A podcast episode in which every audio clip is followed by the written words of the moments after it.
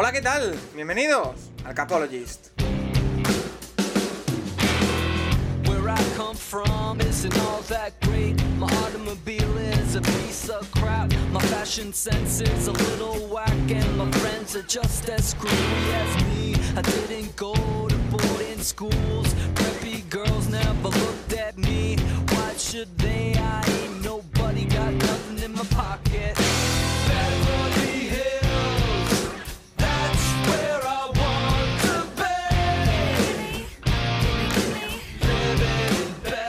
Bienvenidos una semana más al Capologist, tu podcast sobre NFL más interactivo, en una semana en la que podríamos pensar que no está pasando nada en la NFL, pero como ya decimos prácticamente cada semana, pues sí han ocurrido cosas. Por ejemplo, tenemos hoy en el menú, en el sumario, la venta de los Commanders, que está cerca de confirmarse. Tiene que pasar todavía el filtro de los propietarios, pero está cerca. También tenemos un traspaso de un jugador que pasa de Minnesota a Cleveland. Lo hablaremos. También el calendario al completo y los partidos internacionales, que lo hemos eh, ido comentando en redes, hemos ido viendo todo tipo de, noticias, pero hay que comentarlos a fondo. ¿Quién lo tiene más fácil? ¿Quién más difícil? Siempre a priori. También un poquito las eh, fechas clave. Y por supuesto también todas las preguntas que nos habéis hecho en arroba el Capolois, que son muchas y muy variadas. En un podcast que ya sabéis que no tiene un patrocinador, no, tiene dos. Porque ya sabéis que Hard Rock Café Barcelona patrocina desde hace eh, apenas unas pocas semanas este podcast. Ya sabéis, ese maravilloso restaurante ubicado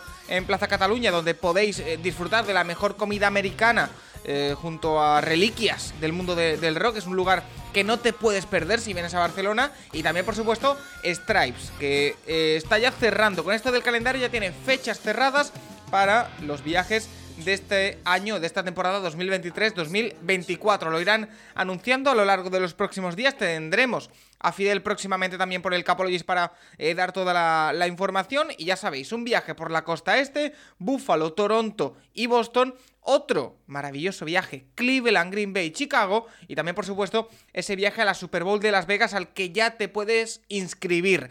Stripes.es, arroba tripsespana en redes sociales para toda la, la información, no os lo perdáis.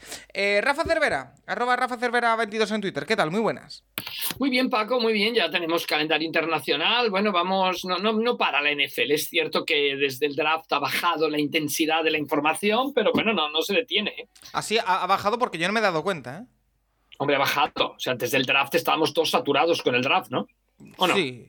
Pero ahora con otras cosas, ¿eh? Porque hemos tenido eso, los partidos internacionales, el calendario, que ya depende de la, de la importancia que le dé cada uno, pero bueno, hay gente que le da mucha importancia. La venta de los Commanders, traspasos de jugadores, lo de Matt Ryan, que no lo hemos dicho, pero también hablaremos de que se pasa a la tele, aunque no se retira. Bueno, eh, un montón de cosas que tenemos que analizar, además de, por supuesto, todas vuestras eh, preguntas. Nacho Cervera, arroba Nacho Cervera 6 en Twitter, ¿qué tal? Muy buenas. Muy buenas, aquí ya mitad de mayo y bueno, eh, cada vez va quedando menos, ya cuatro meses para la temporada de verdad, un poco menos y bueno, eh, la verdad es que bueno, sí, ha salido el calendario, vamos a ver, eh, en primer lugar decirle al Bill que contraste cosas, por favor, o sea, es una vergüenza lo del Bill diario de alemán. la semana pasada. No ha dado una, tío. Increíble. Bueno, ya, ya habíamos dicho, es un diario muy sensacionalista. O sea, no sé si- Increíble. Es que ni cerca, ¿eh? No han estado ni cerca. Se han acertado los locales porque ya se sabían. ya. Efectivamente. Eh, y además, Nacho, si no me equivoco, que también lo hablaremos en el programa de hoy, ya tenemos en marcha eh, los eh, rookie camps. Ya tenemos a los rookies entrenando. Sí, bueno, la semana pasada esta, la mayoría de equipos ya están con los rookie minicamps, que bueno, a ver, se entrenar, entrenar, se entrena poquito, pero bueno, sí que ya para primera toma de contacto con, con esos rookies que tanto han drafted como escogidos y bueno, muchos de ellos ya han firmado el contrato además, así que bueno, eh, se van acercando ya a, la- a lo que es la pretemporada y todos los equipos ya tienen 90 jugadores, Sí. así que Eh, Santiago Tomasi, arroba Tomasi Santiago en Twitter. ¿Qué tal? Muy buenas. Muy buenas, la verdad. Eh, semana interesante. Ha sido de menos noticias de la NFL, pero estamos ya en mayo, han pasado ya cosas, hemos tenido ya una venta de un equipo, así que creo que cuanto menos es, divertido todo lo que está pasando y que aún nos quedan unos cuantos meses de esta tensión y de otras ligas más allá de la NFL. Sí, y es que eh, el pasado viernes arrancamos ya y nos metemos de lleno en la, en la actualidad. eh, tanto Dan como Tania Snyder, que son copropietarios, el, el matrimonio Snyder de, de los Commanders, eh, hacían público un comunicado en el que anunciaban que habían llegado a un acuerdo para vender los Washington Commanders. Ya sabemos que estaban en proceso de venta a Josh Harris, que es el propietario de, entre otros equipos, los Philadelphia 76ers de la NBA. Eh, falta por saber cuál es el montante. Se hablaba en torno a 6, 7 mil millones de dólares. Por ahí va a andar la cosa. Eh, falta por eh, todavía la aprobación de los propietarios, que tienen que dar el ok, si no me equivoco, dos tercios tienen que dar el ok para que, se pueda llevar a cabo la transacción y también se conoce, por ejemplo, que está metido dentro de la operación y dentro del conglomerado eh, que encabeza Josh Harris, Magic Johnson. Que ahí, como lo, queramos ver, también eh, eh, accionista minoritario, si no me equivoco, de, los Dodgers de Los Ángeles. Nacho, un poquito he dicho esto. no sé si me dejo algo, algo más que debamos saber sobre esta venta de los Commanders, que ya hemos dicho que es muy importante por el hecho de que Dan Snyder, pues, era uno de los propietarios más odiados de la liga? Bueno, de los que sobraban. Estaba claro que todo el mundo quería ver fuera a Dan Snyder, de, los que llevan demasiado tiempo. Bueno, de estos que cogieron, un, cogieron una oportunidad de mercado increíble, porque al final has visto, ves las diferencias de con, por cuánto lo compraron y por cuánto lo han vendido, y es alucinante el negocio. Pero sí, es verdad que Dan Snyder lleva sobrando muchos años y, muchos de los problemas que ha tenido Washington como franquicia eh, son culpa suya. Entonces, bueno, vamos a ver ahora con, con Josh Harris, porque, bueno, la experiencia que hay en los Sixers, los Sixers hay cosas buenas y cosas malas. Eh, bueno, ah, va a haber mucho cachondeo seguro a la que empiecen, a la que pierdan dos o tres partidos con el trash de process. Y, bueno, veremos cómo sale esto, pero, pero bueno, Washington obviamente, a la que hay nuevo propietario, todo se pone en duda, lo hemos visto con los propios Phoenix Suns en la NBA, que pues cambian de propietario, el mismo día traspasan por Kevin Durant y, eh, y ayer despiden al entrenador después de, de perder en playoffs, pues con Washington se puede esperar que si la temporada no va especialmente bien, pues el año que viene el entrenador sea otro, que incluso el general manager pueda ser otro. Veremos cómo se, cómo se da esto, pero bueno, obviamente Josh Harris no ha llegado para dejar las cosas igual. Eso seguro. Eh, zafarrancho de combate, el que se activa en Washington. Rafa, sí que es verdad que eh, ese zafarrancho del que habla Nacho que puede venir en cuanto a decisiones deportivas, en cuanto a cambios de, de guion en lo deportivo, parece que hasta la temporada que viene no podremos verlas. En el sentido de, ya ha pasado la agencia libre, ha pasado el draft, así que al menos este año no se esperan grandes cambios en Washington. No, no, no, no costará, obviamente costará. Yo creo que será paulatino. Y sí, mientras, o sea, lo ideal hubiera sido que se hubiera completado esto eh, en la época de la Super Bowl, por así decirlo, que es cuando se anuncian los entrenadores, etcétera. Con lo cual, pues, pues eso es, em, bueno, yo creo que será un proceso, será un proceso y será un proceso lento, pero yo creo que todos los aficionados de Washington están de enhorabuena si se consigue finalmente ya cerrar esa, esa tan ansiada venta para, para eso, para los, los aficionados de los que fueran los Redskins, ¿no? Un Josh Harris, el nuevo propietario, o bueno, es que todavía no podemos hablar de oficialidad en el, sí, acuerdo. Sí se, sí se puede, o sea, va a pasar la votación, por supuesto. Vale, pues venga, hablamos con la, la, votación es un trámite en este caso. El próximo propietario de los eh, Washington Commanders, eh, Tomasi, que es, como hemos dicho, propietario de los 76ers de Filadelfia, propietario de los New Jersey Devils de la NHL, así que eh, New Jersey, perdón, Devils. Em, es un propietario que tiene experiencia en esto del deporte, viene acompañado de Magic Johnson, que ha sido eh, también eh, accionariado de, los Dodgers. También viene Michael Rails, que este no lo conozco, cofundador del conglomerado Danaher, que aquí sí que me pillas un poquito desinformado. Harris es Harris es propietario minoritario también del, Crystal Palace, que lo hablamos en su momento. Ah, bueno. Tiene eh, alguna cosita por aquí. Como perfil de propietario, Tomás, sí. No sé si tienes opinión sobre Josh Harris metiéndose en la NFL. Que mejora lo que hay. Quiero decir, mejora a Snyder, que tampoco es difícil. tampoco es demasiado, ¿eh? Claro, ya, es que... generalmente los, los, propietarios que tocan diferentes deportes lo suelen hacer bastante bien. O sea, no, no obviamente cambian muchas cosas de, ser propietario de un equipo de la NFL o un equipo de la NBA, pero saben moverse en el mundillo, saben hacerlo, saben el compromiso. Eh, no sé, eh, Quiero decir sobre eso de Rafa. Hay una persona que incumple eso. Bueno, seguro, seguro. El resto de propietarios tiene toda razón. He dicho en general, en general, pero lo que dices Tomás mejora lo que hay. Sí, no, sin duda. Y yo creo que al final lo que puede aportar es que hemos visto cómo en Filadelfia, más allá del meme que al final ha sido de Process y toda la movida que hubo y el tanking y demás, dio tiempo a la gente para trabajar. Quiero decir, todo el proyecto de eh, vamos a perder, porque tal, hasta que no intervino la NBA, él quería mantener ese proyecto Luego ha mantenido a Doc Rivers más años de los que posiblemente hubieran hecho otros propietarios, manteniéndole, le ha dejado desarrollarlo. Luego ha salido como ha salido. Es posible que cuando salga este podcast Doc Rivers ya esté despedido. Pero sí, bueno, le ha seguido dejando tres años más de lo que debería. Quiero sí, decirte. sí, sí. Por eso. Entonces, yo creo que va a ser un propietario que se lo va a tomar con calma en ese sentido. Obviamente es un propietario nuevo. Quiero decir, va a llegar a la NFL y sobre todo va a intentar, que esto sé que suena raro, pero traer la mura a Washington. Washington no está jugando en Washington, tienen que llegar a un acuerdo con el estadio, bueno, con la ciudad para el nuevo estadio, necesitan una estrella, necesitan talento. Pues Ron Rivera ya está en hot seat prácticamente, haga lo que haga seguramente fichen a un entrenador que sea más espectacular, seguramente quieran ir el año que viene a por un draft más agresivo, es decir, Kubi, ya está, como siempre que alguien quiere ser agresivo en draft tiene que ser Kubi, pero creo que va a ser una nueva era en Washington y una nueva era implica un cambio de todo. Tampoco es que esté Washington en una situación para competir este año, así que creo que va a ser, va a ser cuanto menos interesante. Bueno, eh, lo tendremos que ver también cómo evoluciona el tema, ¿eh? porque yo creo que este tipo de, cambios se ven, como decimos, a, largo plazo. Ya vimos como, por ejemplo, eh, cuando eh, Tepper entró en los Panthers, quiso montar una revolución en la que se incluía Matt Rule. a ver qué tienen pensado Josh Harris y, su equipo para, para los Commanders. va a sonar, va a sonar ¿vale? Estás en un momento que tampoco puedes cambiar al entrenador. O sea, yo creo que esta temporada se la tienen que. Bueno. Por eso a largo plazo No, pero en enero va a sonar Jim Harbaugh, ¿eh? ya os lo Y Lincoln Riley. Es decir, en enero va a ser Lincoln Riley, eh, Jim, Jim Harbaugh, pero eh, fichados, van a traer un jet privado de Michigan, otro de California, eh, 8 mil millones de euros al año. Va a ser el, el off-season de la locura. Es que Ben, ben Johnson también, que narices, sí. Va a ser, pero vamos eh, todo locura absoluta de quieren a no sé quién y están dispuestos a pagar lo que sea. Y, con eso a muerte. Bueno, habrá que, esperar para, ello. Eh, siguiente tema, partidos internacionales, porque ahora iremos con el calendario completo, pero conocimos, como ya eh, sabíamos y conocimos en directo el pasado lunes, los partidos internacionales el miércoles. Y la verdad, nos llevamos bastantes sorpresas, porque como decía Nacho, el diario Bild, que teóricamente había adelantado los dos partidos de Alemania, no dio una, no dio una. Y los partidos que nos quedan son los siguientes. Tres en Londres, dos en Alemania, comenzando en Londres por ese Jacksonville Jaguars en Wembley contra Atlanta Falcons. el día, si no me equivoco, eh, 1 de octubre, semana 4 de la temporada.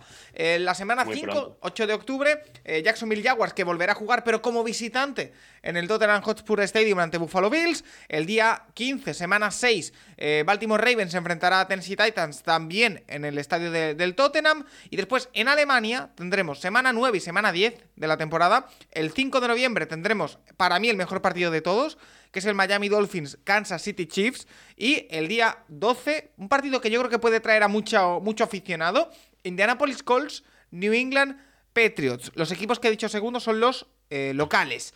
El día 12 de noviembre en Frankfurt los dos. También era la otra cosa que teníamos que confirmar, que parecía hecha. Eh, pero que bueno, por ejemplo, este año no se va a jugar en Múnich, que a mí me parece una, novedad. Em, dicho esto, tenemos varias cosas que, que, comentar. Yo el podcast lo he enfocado, Rafa, lo he titulado de una manera que quizá es demasiado atrevida. ¿Son los mejores partidos internacionales de la historia? a priori. ¿Son los mejores Juegos Olímpicos de la historia? Sí, sí, sí, yo creo que sí, a priori sí, y, me parece que la, clave es el, hecho de que con este partido 17 pues se pueda buscar eh, cualquier equipo local. O sea, los equipos locales son una gozada, Kansas City, New England, los Bills, los Jaguars, o sea, los únicos que no ganan la división de esos cuatro son los, los Patriots y son los Patriots, los, están los Titans, que también son una gozada, aunque no ganaron su división por muy poco. Bueno, en fin, yo, yo creo que, que, por eso podemos decir que son los mejores a priori, desde luego. Después en resultados hemos tenido buenos, em, pero yo creo que a priori sí que son los más atractivos y que lo seguirán siendo, Paco, porque esto es una tónica que va, que va a continuar. Me imagino que tú estarás contento con el error del Bill porque los Chicago Bears pueden ser locales en Madrid en el, en el 2024. Rafa, no, me tires de la lengua, Rafa. Otra vez no, otra, vez no, por favor. No, no, no, no, no, me voy a meter ahí. No me tires de la lengua, pero no, voy a, no, me voy a meter ahí.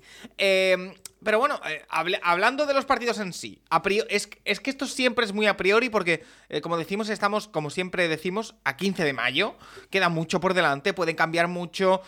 un equipo que parecía que ahora puede ser muy bueno puede tener una temporada horrible y que se hace atractivo, al revés también puede ser, pero a priori tenemos, Tomasi, a Villan Robinson, que puede ser una de las grandes atracciones no solo de los partidos internacionales, sino de la temporada. A ver qué tal en Falcons. Tenemos a los mejores Jaguars a priori de la historia contra un No. candidato al, al No, título mira, como son los finales de conferencia, ¿eh? Y han sido Digo a turno. priori, a priori, los, los Jaguars que mejor pintan de la historia. Eso fueron una No, sorpresa. los de De los últimos 10 años. De los últimos 10 años.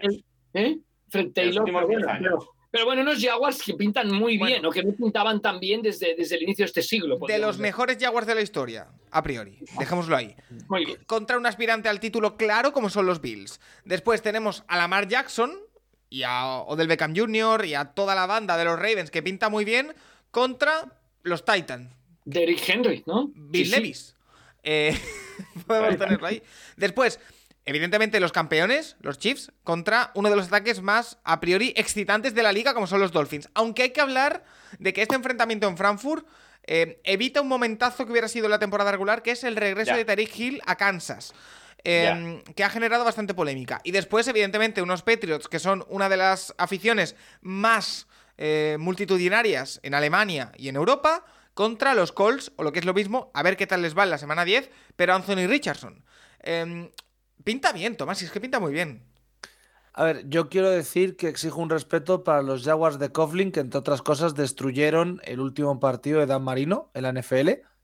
Un respeto. Vale. No, en serio, esos Jacksonville Jaguars para mí son los mejores de la historia. Estos pueden llegar a ser los segundos si hacen buena temporada, porque no ha habido mucho más. Eh, y a ver, eh, por partes, yo creo que son muy buenos partidos sobre el papel. También es verdad que estamos en un punto donde te puedes hypear con cualquier cosa. Sí, Quiero decir, es verdad. De de Atlanta nos está hypeando Villan Robinson. Siguen sin tener defensa. Quiero decir, Atlanta ahora mismo Bueno, no tiene Va a ser defensa. partido de puntos, ¿eh? Va a ser Eso partido sí. de puntos seguro. Eh, tengo ganas de ver, a- a, obviamente, aquí. Jaguars dos partidos, bueno, no me parece mal. Bills, por supuesto. Que vengan los Dolphins y que vengan los Chiefs. Es un partido realmente divertido. El Colts Patriots, yo creo que sobre el papel puede ser el partido más pestoso, por así decirlo. Pero a nivel aficionados, yo creo que va a estar bastante guay. Más pestoso porque creo que Colts está en una reconstrucción obvia y Patriots eh, están un poco en ese límite entre el bien y el mal, que no sabemos si este año van a ir para abajo del todo, si van a rebotar con Mac Jones o qué es lo que van a hacer. Pero creo que quedan en general unos partidos internacionales muy bonitos.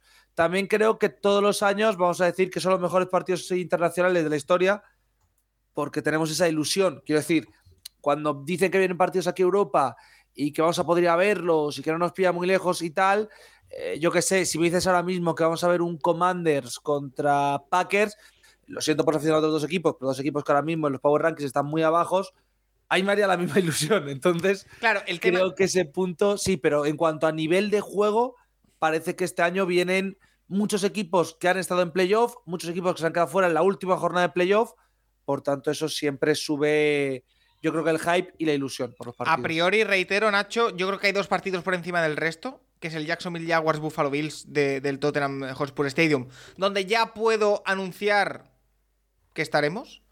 eh, o intentaremos estar, ya tenemos el viaje comprado, vaya. Eh, hay otro partidazo que es el Miami Dolphins Kansas City Chiefs. Hay uno que se queda ahí un poco en el limbo en medio, que es el Ravens Titans, que tiene lo suyo, pero a priori está desigualado.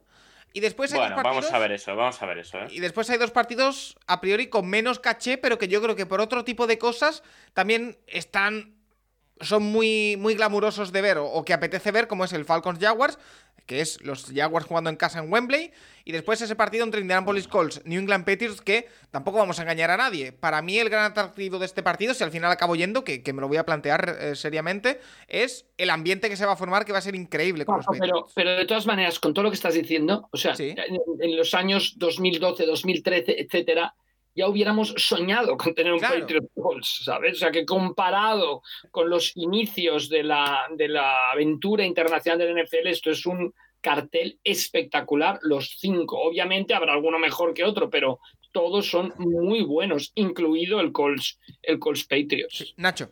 Sí, yo estaba mirando los del año pasado. Bueno, bueno estar ahí, ahí con el nivel, más o menos. eh, pero es verdad que, bueno, Buffalo, Jacksonville, Baltimore son tres equipos que eh, a priori parece que van a ser muy competitivos los tres. Yo creo que Tennessee no va a ser tan malo como Paco se cree.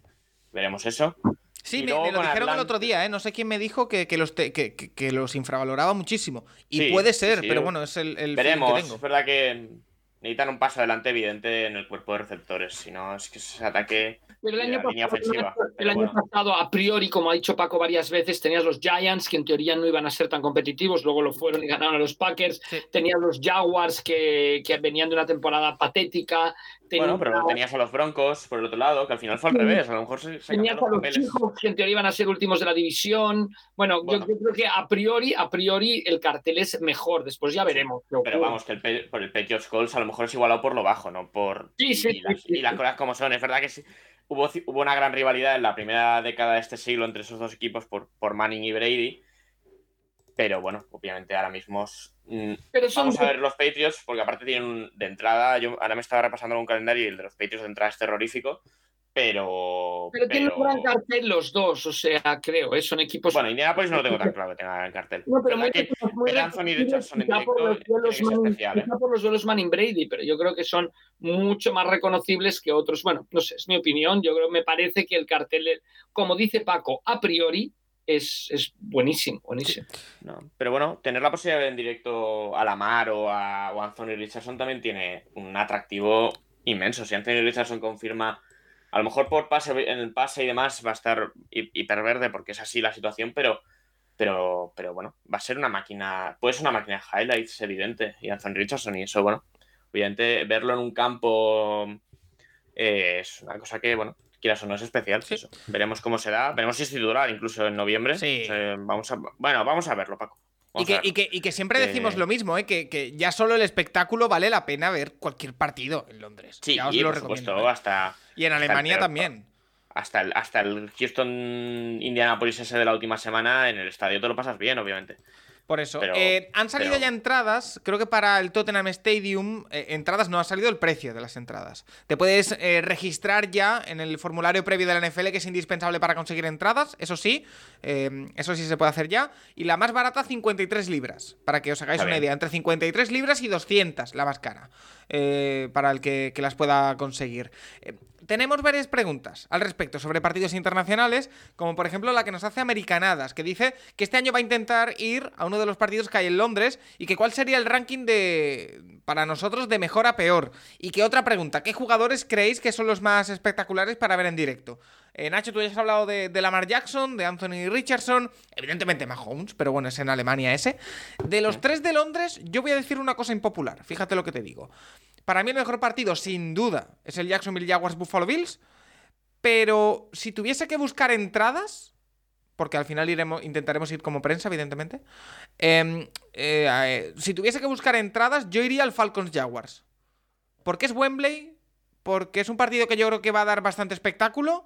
Y por ese balance entre posibilidad de conseguir entradas y, y partido espectacular, yo creo que es el que más balanceado queda.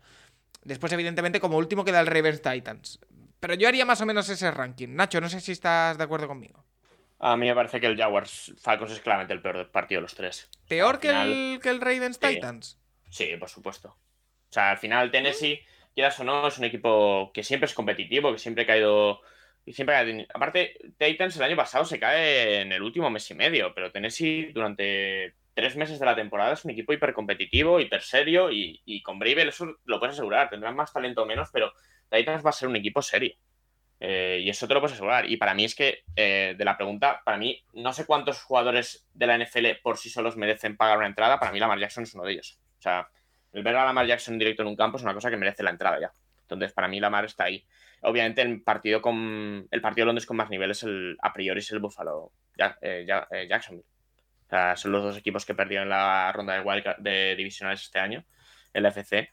Y bueno, a priori. Además, bueno, vamos a ver cómo sale el experimento este de los Jaguars pasándose toda la semana en, en- en Londres, jugando los Eso dos partidos eh, eh, seguidos. es histórico. Es Eso la es primera curioso. vez que un equipo juega dos Sí. veces en el Sí. mismo año en, eh, Y luego Europa. estaba mirando ahora eh, como ya hicieron el año pasado, eh, no, los equipos no descansan después de volver de Londres. El único que descansa es Tennessee, creo. Sí, Tennessee descansa a las 7 después de volver de Londres, pero el resto no. O sea, Jacksonville viene a hacer los dos partidos y la semana siguiente juega en casa con Indianapolis. Así que bueno, los Bueno, de Alemania final- sí que final, descansan porque es, es más distancia. Es en casa, de Londres a, Jacksonville es de, o sea, está pegada en las costas. Quiero decir, que Sí, no es el bueno, viaje pues, más largo. Son seis horas, Sí, sí. ocho horas, creo, o menos. Sí, sí, pero bueno, eh, que como ya hicieron el año pasado, el año pasado el único equipo que descansó volviendo fue Denver, porque obviamente la distancia es mucho mayor a Londres. Y, y los de Alemania obviamente sí que descansaron y este año vuelven a descansar los cuatro equipos de Alemania después del partido. Pero bueno, eh, ya, está, ya están normalizando el hecho de que un equipo de costa este vaya, hasta, vaya a Londres, pues lo están normalizando. Que me parece Eh, maravilloso. maravilloso. Sí, sí, sí, me parece bien. Y, y obviamente el mejor partido por todo, porque aparte ya el hecho de que esté Mahomes, pues eh, aunque fuera contra el equipo que fuese, ya merece la pena, Sí, pero correcto. es verdad que Miami con, además Miami con una defensa de Fangio, da la sensación de que el partido incluso va a ser muy igualado, porque las cosas como son. El año pasado tú esos Dolphins sin defensa los coges contra los Chiefs y no le aguantan todo el partido a los Chiefs. Será un partido de 85 puntos, pero al final se lo llevará seguro Kansas. Esto vamos a ver. Vamos a ver, es verdad que quita el componente este de Tyree Hill en Kansas, que hubiera sido un partido, porque aparte por cómo es Tyree Hill, Tyree Hill está todos sabemos que el primer touchdown que anote en el partido se lo va de cara a la grada. Entonces, una pena que no veamos eso en Kansas, pero bueno.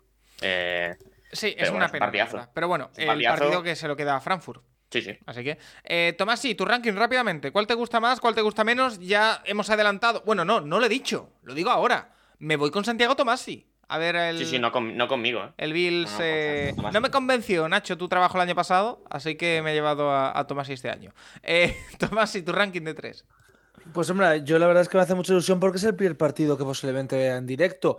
Pero yo voy a poner primero el Ravens contra Titans, Anda. porque creo que es un partido muy chulo y que puede ser de un juego algo más distinto que los otros dos. Segundo, sí que pondría el Jaguars contra Bills.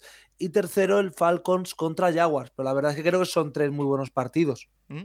Oye, pues mira, me ha sorprendido. Eh, Rafa, ¿tú cómo lo ves? Tú que has estado en muchos partidos de estos y que te puedes ya oler por dónde pueden ir. Yo pondría por delante el Bills, el Bills Jaguars, los dos ganadores de división. Después me iría al Tennessee Ravens. Y por último, aunque es una gozada ver fútbol americano en Wembley, pondría el de los Jaguars y los Falcons. Oye, Rafa, ¿y no crees que el partido de Jaguars en Wembley es probablemente el que más espectáculo va a tener? Por esto de que ya están familiarizados la franquicia, eh, hablo de speakers, hablo de, de todo el equipo de los Jaguars con el estadio. ¿O Bueno, y la mascota de los Jaguars, que es una de las más impresionantes, tirándose desde el techo del estadio para abajo. O sea, sí, sí, sí, yo creo que los, los, los la- Londres ha, ha abrazado a los, a los Jaguars, les ha agradecido el hecho de que estén año tras año ahí y desde luego que es un equipo clarísimo y más en Wembley. A mí me gusta el hecho de decir, juego en casa en Wembley, juego fuera en Tottenham y es un poco como si, yo qué sé, como si juego en casa en, en- en el Wanda y juego fuera en el Bernabéu. Me explico, yo creo que es una- un concepto bastante Sí. interesante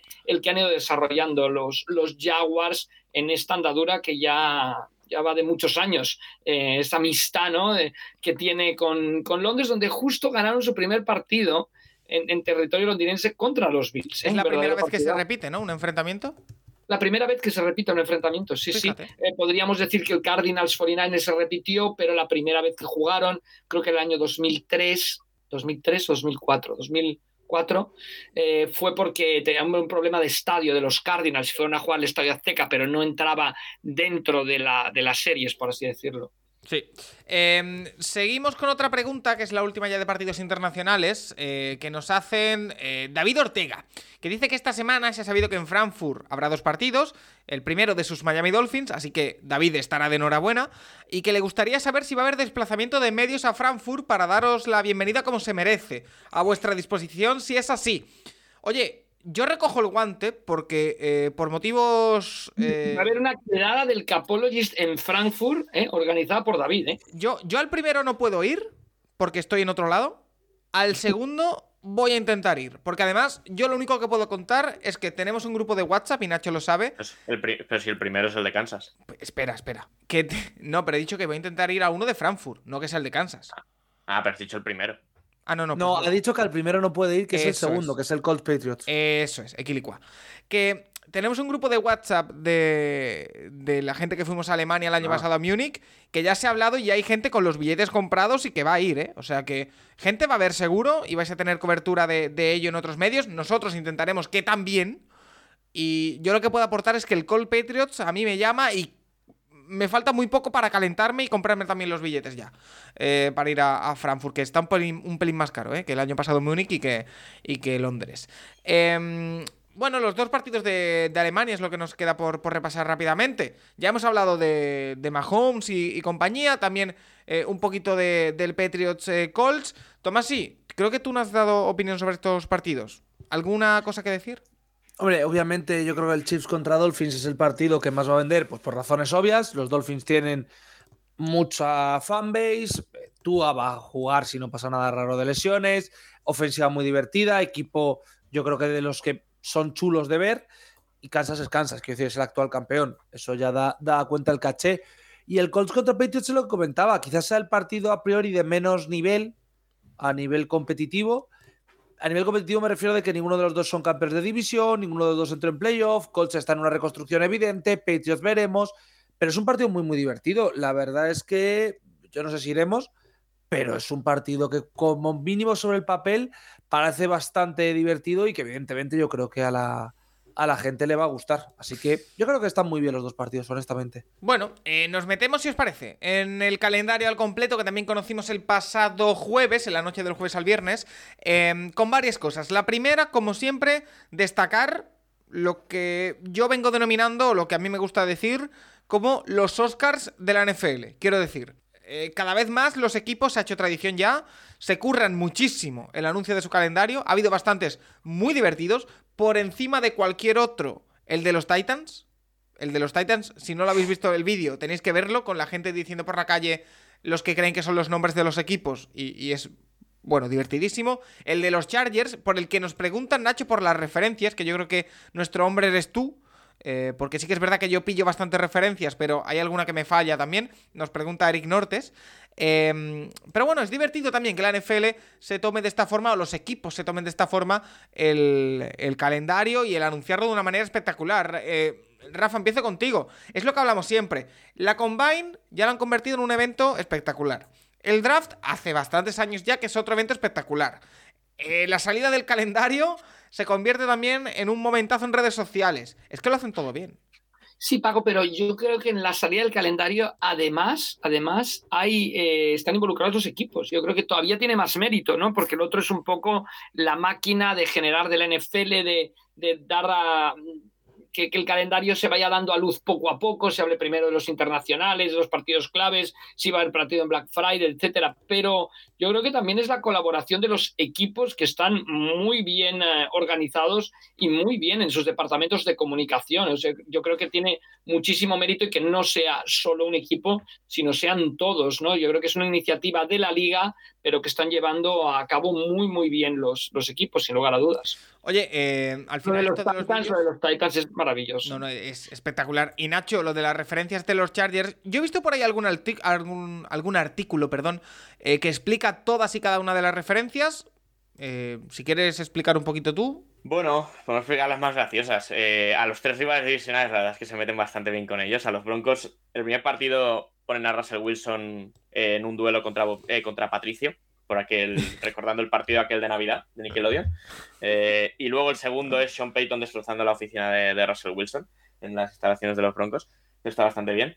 Luego el de los Chiefs es los dos es de lo mismo, el del tema del aficionado este de los Chiefs que va vestido de lobo y que lo detuvieron, lo detuvieron atacando un banco el año pasado. Vestido con el, vestido con el traje que va a los partidos. La verdad es que este, este también está muy bien.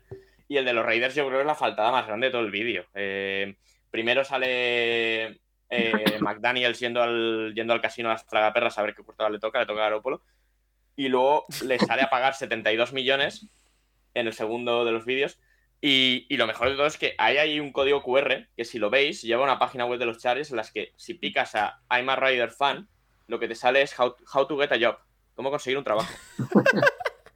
A mí- que también hay que destacar el hecho, ¿no? De que haya esta mm, pues Este buen pique, ambiente, sí. digamos, que se burlen entre ellos. Yo creo que es bastante sano, ¿no? No, no ha salido nadie insultando a otro porque me has llamado. no Hombre, sé, hay, no, hay- no, no. hay uno, hay Pero uno a que mí- se a cuela. mí me parece, a mí me parece que la referencia más bestia del vídeo no la de los esas- Lions, ¿eh? Sí, sí, la de ya, los ya, Lions, la de la de los problemas de adicción. eh, parche- Te pone No, un pero número de problemas número, de, de adicción El del juego, resto es bastante, son bastante buenas. Los Titans son Derrick Henry en, a modo cyborg y también aparece por ahí un plátano y una mayonesa, la referencia a Will Levis. Bien. Eh, el de los, el de los, el de los eh, Vikings riéndose de, bueno, ven ahí, está el estadio con los banners y los banners son pues eh, los Timberwolves ganaron un partido de play-in, eh, Justin Jefferson quedó segundo en el premio de, de rookie ofensivo del año. No había visto eso, tío. Herbert. No lo había visto. Eh, primeros en el, en el NFLPA eh, report este que sacaron este último año, la verdad es que está bastante bien. Lizo, El de los- eh, canta una canción con lo- eh, la que se mencionan los Vikings. Que eso Sí, aparece, no es broma. Luego la de los Lions es obviamente la faltada definitiva. Eh, eh, bueno, eh, número de atención al. al A la, a la juego los- dependencia, ¿no? A- sí, a, los, a la drogodependencia. A la, eso. Juego dependencia, ¿no? Sí, sí. Por el caso de las También- apuestas, eh, para el Sí, que no esté informado. Sí, sí, Sí, obviamente. sí, sí, a la También- ludopatía, digamos, ¿no? También la de los Cowboys en, en un tuit que pusieron el año pasado de un partido que básicamente lo pierde Dak Prescott, echándole la culpa a Dak Prescott, la propia cuenta de los Cowboys. Y Ah, es verdad. sale, sale un autobús atropellando a Prescott, que fue lo que hizo el equipo aquel día. Eh, bueno, eh, también el de, el de los Packers, que es eh, un, un seguidor de los Packers en un encendiendo un mechero a oscuras, obviamente con la referencia a Rodgers y, y ves, ves el fondo y es eh, lista a hacer, eh, fichar a todos los receptores de mi equipo, eh, ir a hacer una entrevista con Pat McAfee, pedir ayahuasca, la verdad es que está muy bien. El vídeo es. El vídeo. nah, es una fantasía tremenda el vídeo, pero bueno. ya, lo- ya lo hicieron así el año pasado y la verdad es que les queda muy bien. Y bueno, eh, es eso, es un poco el rollo diferente que hay aquí en España. O sea, aquí te hacen un vídeo como el de los Titans o este, riéndote de los rivales y, y bueno, también el de los Ravens, que le ponen el contrato genérico a Lamar Jackson y, y el, y el que sale como agente es aquel que salió que se hacía pasar por agente de Lamar Jackson. Eh, el de los Patriots con 25.500 imágenes espiando a todos los equipos de la liga. Eh, bueno, hay, hay de todo, hay de todo. verdad, Bueno, eh, hay muchos partidos. Evidentemente, también contamos con que lo que ha dicho antes Tomasi.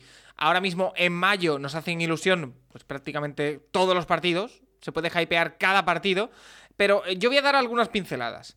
Em, la primera, el kickoff, finalmente, no van a ser ni los Bills ni los Bengals. Va a ser Detroit Lions eh, yendo a Kansas, a Arrowhead, el día 7 de septiembre, jueves, apúntense esa fecha, a las, de, bueno, eh, del 6 al 7, aquí en España, la de la madrugada, a las... No, No, del perdón, 7 del al 7 al 8, del 7 al 8, a las 2 y 20 de la madrugada. Eh, después, eh, yo estoy viendo por aquí partidos clave.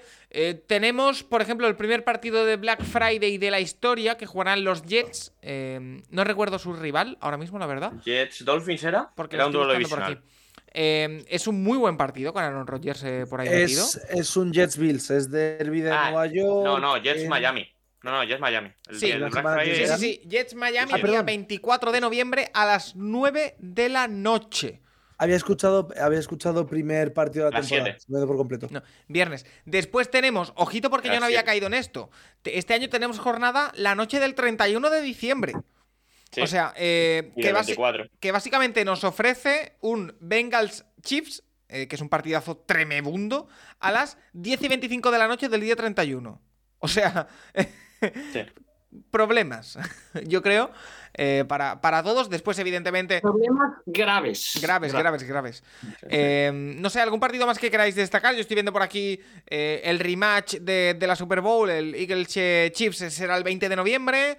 Eh, tenemos otros encuentros también bastante interesantes. Bueno, pero eh, más allá de eso, eh, ¿algún partido que queráis destacar? Eh, Tomasi, por ejemplo, empiezo contigo. Justo, justo el que yo había dicho, que había pensado que os referíais a la, a la primer- al primer partido de la temporada, que a mí me parece, yo diría importante incluso, que el debut de Rogers en Jets sea, eh, bueno, el- por desgracia, pero uno de los días más importantes de la historia de Nueva York, y es que va a ser el 11S Ese, sí. a la, el, el- el campo de los Jets, el MedLife. Entonces yo creo que ese partido va a ser bastante importante a nivel neoyorquino y yo creo que siempre está guay. Y honestamente a mí me ha sorprendido un poco los partidos de acción de gracias. Tengo, tengo, que decirlo. Quiero decir, evidentemente sabemos que equipos juegan de locales, no vamos a hacernos ahora los sorprendidos por eso, pero no sé, yo no pensaba que fuesen a poner alguno de los partidos que han puesto, honestamente. Eh, pero normalmente suele acabo... ser así, ¿eh? Sí, Mira, lo, lo, los tres Lions partidos Packers. son eh, Lions Packers, Commanders Cowboys y 49ers Seahawks. Debe ser que ya se me olvida esto, pero el, el Lions Packers me, me, sorprende que este año lo pongan en acción de gracias. Yo pensaba que iban a poner un, sí, es curioso, Lions Vikings este año. Y además de tener dos duelos divisionales, ¿no? Detroit sí, pero el partido de Detroit no suele ser muy bueno. ¿eh? O sea, la cantidad de años que han puesto a los Bears de los últimos años que no pintaban ya, ya, nada pero, y tal. pero o sea, normalmente combinaban con un duelo interconferencia y ahora los dos sí. son, ¿no? Los tres, los tres son divisionales. Los tres divisionales. Bueno, los pero los dos me refiero, me refiero a Dallas y Detroit, ¿no? Que son como sí. la, la, la, marca, ¿no? De, de, Thanksgiving. Sí, sí. Bueno, y luego, eh, sí. a mí hay alguna cosa del calendario. O sea, he visto cantidad de veces eh, equipos que, que juegan los dos partidos divisionales en, dos semanas. O sea, por ejemplo, pasa en, el en este Seattle y San Francisco. O sea, juegan en la 12 y en la 14. Detroit y Minnesota juegan 16 y 18 las semanas. Es un poco, no sé, con 18 semanas de competición, poner a dos equipos jugando los dos partidos entre ellos en dos semanas a mí me parece un poquito, eh, bueno, complicado, bueno, soso, o sea, no sé, no tiene mucho sentido, sinceramente. O sea, es que Detroit y Minnesota se pueden ver en el caso de que el partido de la semana 17 les dé completamente igual y que se pasen un mes prácticamente jugando, en, eh, que el único partido que les interese sea el de, el de, jugar en un campo contra el otro y luego la vuelta. Entonces, a mí eso no me acaba. Y, y había bueno, mucha gente, gente de Detroit que, por ejemplo, se quejaba de la estructura de sus divisionales. Porque si lo miráis, bueno. todos los divisionales se aglutinan en las últimas, prácticamente, salvo uno, todas las, sí. bueno, salvo el primero, todas las últimas semanas. Quiero decir, las últimas semanas son eh, Green sí, Bay, Saints, Bears, Broncos, Vikings, Cowboys, Vikings. Eh, a mí no me acaba bueno. de emocionar que el calendario sea así. Ya, pero bueno, también es verdad que si Detroit tienes que recuperar partidos, no es una mala situación. O sea, que he pasado mitad de, que a mitad de noviembre te queden todos los partidos divisionales, oye, dependes de ti mismo. Es verdad que tampoco queda, no mola mucho, pero bueno. Eh, y más allá de esto, estaba mirando eso, calendarios complicados de entrada. Eh, los Mira, eso, Jets. A eso, a eso, me voy a meter porque eh, hay una estadística, como en todo en la NFL, llamada SOS o Strength of Schedule o, for, o dificultad del calendario o fuerza del calendario, eh, que lo que hace básicamente es coger tu calendario de este año, ver qué récord han tenido esos equipos en el año anterior y a partir de ahí hacer una clasificación con los equipos que se enfrentan a equipos con una media de victorias más alta y más baja. Tiene trampa, porque evidentemente los equipos que ganan su división el año anterior se enfrentan con equipos que han ganado la división en otras eh, divisiones de la liga, así que eso evidentemente sube la dificultad teórica del calendario o el récord de esos equipos. Pero básicamente lo que nos da esta estadística después de la publicación del calendario, es que el equipo con el, eh, con el calendario más difícil de toda la liga es Philadelphia Eagles, con, un, eh, con los rivales en una media de 0,56 eh, o 56% de victorias, y el que lo tiene en teoría más fácil es Atlanta. Con un, con un 41% de, sí. de, los rivales. A partir de ahí, ¿te lo crees o no? Pero oye, eh, nos pregunta, por ejemplo, eh, aquí lo tengo, las Fumble, eh, que qué equipo o equipos tienen el calendario más difícil y cuál o cuál es el más fácil.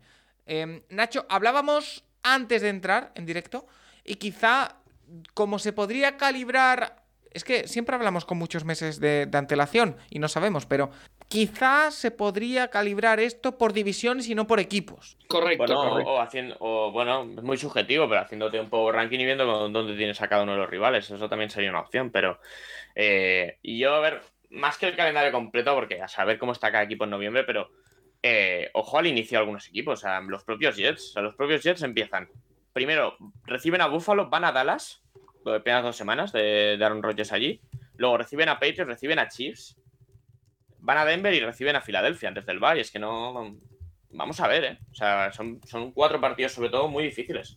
Eh, vamos a ver eso. Obviamente, alguno de los cuatro ganarán. Eh, yo creo que son mejor equipo que Patriots y Broncos, pero delante están Sean Payton y, y Bill Belichick, o sea que cuidado con. Vamos a ver los Jets en el, en el bye porque van a salir muy exigidos a la temporada. Lo mismo con los Patriots, ¿eh? Los Patriots que normalmente eran equipo de inicio lento, pues Filadelfia, Miami, Jets, Dallas. Para Toma empezar, ya. ¿eh? Para empezar, cuidado, bien, ¿eh? Sí, aquí, aquí, lo que pasa, Paco, es que se cruzan ¿no? las dos estes, que en principio son las más fuertes a priori, porque estamos hablando, esto es un programa, como ha dicho Paco, a priori, eh, en, tanto en la conferencia americana como en la nacional, eh, y además se cruzan entre ellas. Entonces tienes cuatro gallitos de un lado, tres en el otro, más Washington, y, se enfrentan, bueno, tres gallitos más los Patriots, digamos, de inicio, pero ojo siempre con los Patriots, y además van a cruzar entre ellos. Entonces, por eso es tan complicado el calendario de los equipos de, esas dos eh, divisiones. Claro, y que quizá para, para valorar calendarios, Nacho, también hay que tener en cuenta con quién empiezas, con quién acabas, eh, dónde se juntan los equipos teóricamente mejores o peores, y eso normalmente se ve una vez va avanzando la temporada, me explico a priori nos puede parecer que, por ejemplo, el calendario que, has dicho de los Patriots es súper difícil. A lo mejor llega a los tres primeros partidos y se te lesiona el quarterback de, los, dos primeros equipos y no es tan difícil, ¿sabes? Sí, claro, sí, sí. Pero bueno, eh, el otro calendario que iba a comentar es el de los Rams. Los Rams empiezan. Eh, van a Seattle, reciben a San Francisco, van a Cincinnati. Más tres semanas. O sea, fácil no es. Fácil no es para, para un inicio de los Rams, por ejemplo. Luego van a Indianapolis y, reciben a Filadelfia. Es que no es tan difícil decir es que los Rams van a empezar 1-4 o, o 3-2, vamos a ver eso, pero eh, que es un calendario muy difícil y luego recuperar una situación así a veces es muy complicado. Sí, hay que decir también que el, orden de los factores sí que altera el producto. Correcto. y, obviamente, pues. Y obviamente, pues, eh, sí, eh, temas como por ejemplo Arizona es un equipo que este año hay que ver cómo cogerlo, en qué situación, porque obviamente pues van a empezar sin Murray talento limitadísimo en la plantilla y empezando sin Murray, pues a priori es un equipo que va a tardar, le va a costar ganar partidos de entrada. Y luego a la que vuelva Murray, eh, por mucho que el equipo no piense en este año, eh, al, primer, al primer interesado en no acabar en el uno del draft es Murray, por ejemplo. O sea, esto, lo de los, jugadores no van a, no van a perder partidos a posta. Entonces, la situación con Arizona es eso jugar contra Arizona a lo mejor en la semana 2, 3, 4 no tiene por qué ser una mala noticia. Eh, a lo mejor en la semana 12 es más complicado que en la 5. bueno, vamos a ver. Em, más cositas, porque ha habido también noticias en cuanto a movimiento de jugadores. Sobre todo uno por encima del resto, que es Zadarius Smith, el jugador de, línea defensiva, que ya no es más jugador de los Minnesota Vikings y que va a jugar en Cleveland en un traspaso yo creo que bastante beneficioso eh, por el jugador de 30 años que en teoría va a ocupar el rol que eh, jugaba ya Devon Clowney en, Cleveland, al lado de, Miles Garrett. Un jugador que ha llegado a hacer, si no me equivoco, aquí corrígeme Tomasi, temporadas de más de 10 sacks. Y que, eh, bueno, se ha ido... No 13 y medio. 13, bueno, por, por, encima de 10. Hace, hace, tres años, hace cuatro años. Claro. El traspaso bastante beneficioso, lo estoy buscando aquí porque lo tenía, pero lo he perdido. Eh, era eh, una quinta y Zadarius Smith a cambio de una sexta, una séptima, algo así. Son dos, quintas por Zadarius Smith, una sexta y, creo que una séptima también. Me parece sí, el traspaso, sale muy barato. Es una maravilla, Nacho. Bueno, el eh, riesgo es mínimo, ¿no? Que diga Tomasi, pero el riesgo es mínimo. A ver, el, el tema con Zadarius es su físico que no aguanta una temporada completa. Se vio en Vikings, empieza muy bien el año y luego no puede por lesiones. Y evidentemente es un precio muy barato porque él quería irse. Él quería irse, había solicitado el trade, no quería estar en Minnesota, etcétera, etcétera. ¿Por qué no quería estar? Pues, ¿Se sabe? Eh, no, muy bien, no. Es decir, parece que buscaba otros retos. No, no creo que estuviera muy emocionado con lo que había visto de la defensa. Tampoco creo que esté físicamente a un nivel como para jugar tantísimos partidos y decidió marcharse. Me da pena, porque creo que es un buen jugador Creo que en Browns va a poder aportar, pero eso, tiene un rol cada vez más residual y no sé cuántos años le quedan en la liga. Es un traspaso sin riesgo para Browns, es un buen trade para ellos. Para Vikings es un poco lo que tenían que hacer porque el jugador no quería seguir. Es una situación un poco complicada, pero entra dentro de esto que estamos hablando de Vikings y de este año que están haciendo un poco lo que hicieron los Bills el año después de entrar con Tyrod Taylor en playoff. Te estás quitando salarios muy altos, de jugadores muy veteranos, quizás ya no tengan sus mejores años delante y eso te lleva a un empeoramiento de la plantilla. Browns aprovecha, más que nada porque su entrenador se está jugando el puesto y todo hace indicar que Vikings, este año parece de mínimo transición. Yo es que no tengo se, nada se ha quitado un año de contrato eh, por el camino. Se ha quitado, tenía dos años de contrato y en, la en el traspaso Zadarius eh, o sea, le queda un año de contrato. El año que viene será gente libre. Cero riesgo, cero riesgo, reitero, para Browns. Sí, a ver, y para Browns al final yo creo que es un jugador que rotación, prácticamente le vais a usar. Bueno, en, teoría, en teoría por, por caché y por, los movimientos que ha habido en la línea defensiva, yo lo coloco como segundo de a bordo, ¿eh? Por detrás de Garrett, ¿eh? que te juegue ocho partidos a máximo nivel, eh, cuatro más o menos, y tienes un buen jugador. Creo que para más no da ahora mismo Zadarius. Dicho esto, sigue siendo un muy buen jugador, ¿eh? El problema es ese, que físicamente pues, no da también. para jugar tanto. Ficha otro para la rotación también ahí, que era Uponia o algo así era. Eh... ah, sí, o Coronco. O Coronco Sí, pero este, evidentemente ha- no tiene el caché de Zadarius Smith. Bueno, ya, pero Paco, no todo es el nombre. Ya, ya, ya. está claro que va a ser eh, bueno, un jugador de, de rotación, desde luego. Pues bueno, habrá Bueno, que ver cómo, cómo lo utiliza eh, Stefanski. su y compañía. 60%, 60% de snaps, algo así. Sí. Básicamente. Eh, y una última noticia antes de irnos con las preguntas que os quería traer, eh, que es, eh, a ver, Paco, Ya. me gustaría hacer un comentario también sí, después. claro, ¿eh? por supuesto. ¿De qué, de qué? No, no, no, adelante, adelante. Ah, vale. tú. No, el- la noticia básicamente es que Matt Ryan ha anunciado que va a ser analista de la CBS la próxima temporada. Ha querido aclarar y dejar bien clarito que esto no es una retirada. Pero ya te digo yo que es una retirada. Eh, eh, quiero decir, Bueno, y Yo que no las me voy, yo no me voy de la dis- eh, no me estáis echando a la discoteca, me voy yo porque quiero. Te están echando a la Las discoteca. televisiones no lo van a tener de comentarista si juega, ¿eh? Eso no se puede en Estados Unidos. claro, y que, Hombre, que le pongan un micro. en teoría va a estar va a estar en plató antes de los partidos, si no me equivoco. Pero bueno, igualmente se une a la tele. Yo tengo el caso cercano de una persona con la que trabajo, que es Miguel Ángel Moyá, que yo ya he hecho el chiste por redes, que cuando él empezó a, eh, a estar con nosotros en la tele, él decía que no se había retirado. Que si le llama a algún equipo lo contemplaría y que a lo mejor se tenía que ir. Sorpresa, bueno, ya tiene una edad y no, o no le, no sé si le llamó a alguien o no, no lo sé, pero al final se quedó en la tele porque estaba bien en la tele. Yo Y creo lo hace bien Matt- en la tele. y Oye, lo hace muy bien. Yo creo que con Matt Ryan va a pasar lo mismo. Quiero decir, no creo que nadie vaya a ir a sacar del retiro a Matt Ryan o de, o de la tele a Matt Ryan. Y pagándole, no sé cuánto le pagan en la tele, pero le pagarán bastante bien eh, por las cifras que se suelen mover. Así que, a ver, si él no se quiere retirar es su decisión. No hay ningún tipo de problema. Pero yo creo que todo apunta a que no volveremos a ver a Matt Ryan en un campo de, de la NFL. No sé qué opináis. Que estamos de acuerdo contigo 100%. ¿Sí, Nacho? Además, además se ha puesto tan guapito y todo para, para, o sea, es que está clarísimo que, ¿no? Parecía la candidatura al Senado de Georgia. politi- es un político. O sea, la imagen es de un político. eh.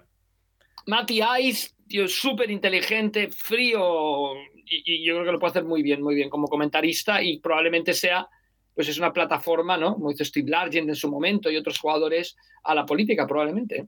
Sí, eh, Na- Nacho lo ha comentado, eh, que tiene pinta de, de político. Como Matt Ryan. parece, parece un político, por supuesto.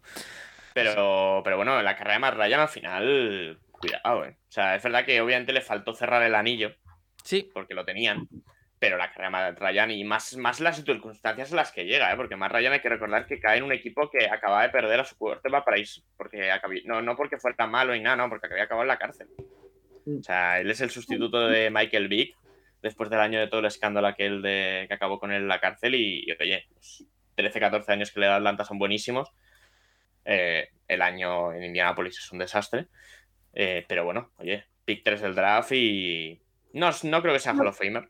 Y, y que Pero- había muchas dudas, Nacho, ¿eh? cuando salía de college había muchísimas, muchísimas dudas, o sea que yo creo que su carrera ha sido muy por encima de lo que se esperaba, por lo menos al, al acabar su penúltimo año de, de universidad.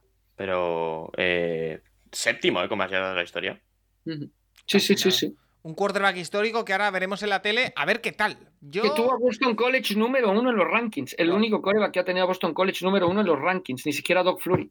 Justo cuando Nacho estaba en Luton, Matt Ryan tenía Boston College número uno en 2007 en los rankings. ¿Cómo, cómo, cómo? Estaba en Luton. Sí, sí. Na- Nacho estaba en Luton durmiendo ese fin de semana. Matt Ryan, antes del partido de fin de semana, tenía Boston College número uno en los Ah, rankings. es que me nombras Luton y me nublo. Ya, ya. Ya, ya, ya. Ah, Es el, el año del partido, sí, el primer partido de Londres. Pero bueno.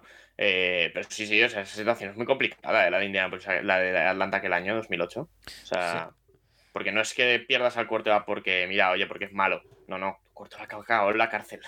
Es que. Sí, sí. Pero en fin, eh, vamos a hacer una pequeñita pausa y vamos con preguntas. Ah, ¿eh? un momento. Dime, dime. No, no, no, solo quiero hacer referencia a cosas que están pasando en los, en los in- inicios de entrenos, etcétera. Creo que alguna pregunta sobre. Ahora vamos a ello, ¿eh? Bueno, yo quiero hablar de Will Anderson y de Andy Dalton y Bryce Young. ¿Ahora o me espero? Espérate, hacemos la pausa y vamos con ello porque es lo primero que voy a, voy a nombrar. Cuando tú me digas. Paco, perfecto. Pues venga, hacemos una pequeñita pausa, escuchamos alguna cosilla y volvemos. La leyenda es cierta. Hard Rock Café Barcelona ofrece la auténtica comida americana en plena Plaza Cataluña. Ven y disfruta de una experiencia única entre piezas originales de verdaderas estrellas de la música.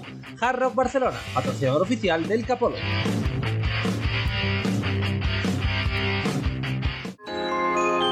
¿Quieres vivir el deporte americano en primera persona? Entra en stripes.es y descubre un mundo de posibilidades. Este año, Stripes ofrece un viaje a Chicago, Cleveland y Green Bay y otro a lo largo de la costa este a través de Toronto, Boston y Buffalo. Ah, y la Super Bowl 2024 en Las Vegas. Entra en su web e infórmate. Stripes, la agencia de viajes que te acerca el mejor deporte estadounidense.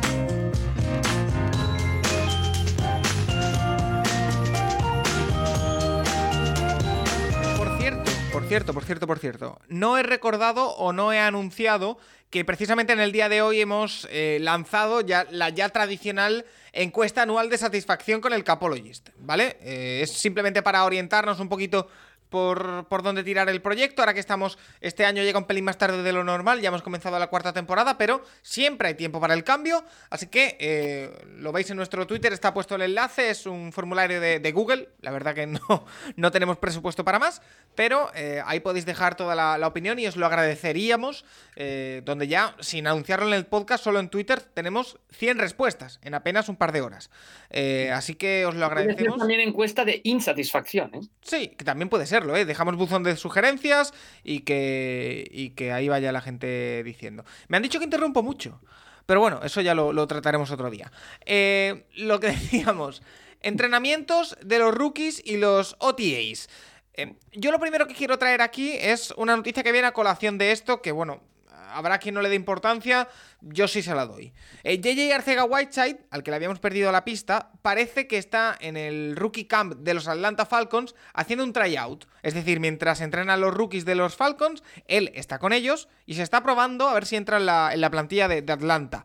Es una buena noticia porque le habíamos perdido la pista y no sabíamos si iba a volver al entorno NFL. Esto no quiere decir para nada que vaya a jugar en los Falcons.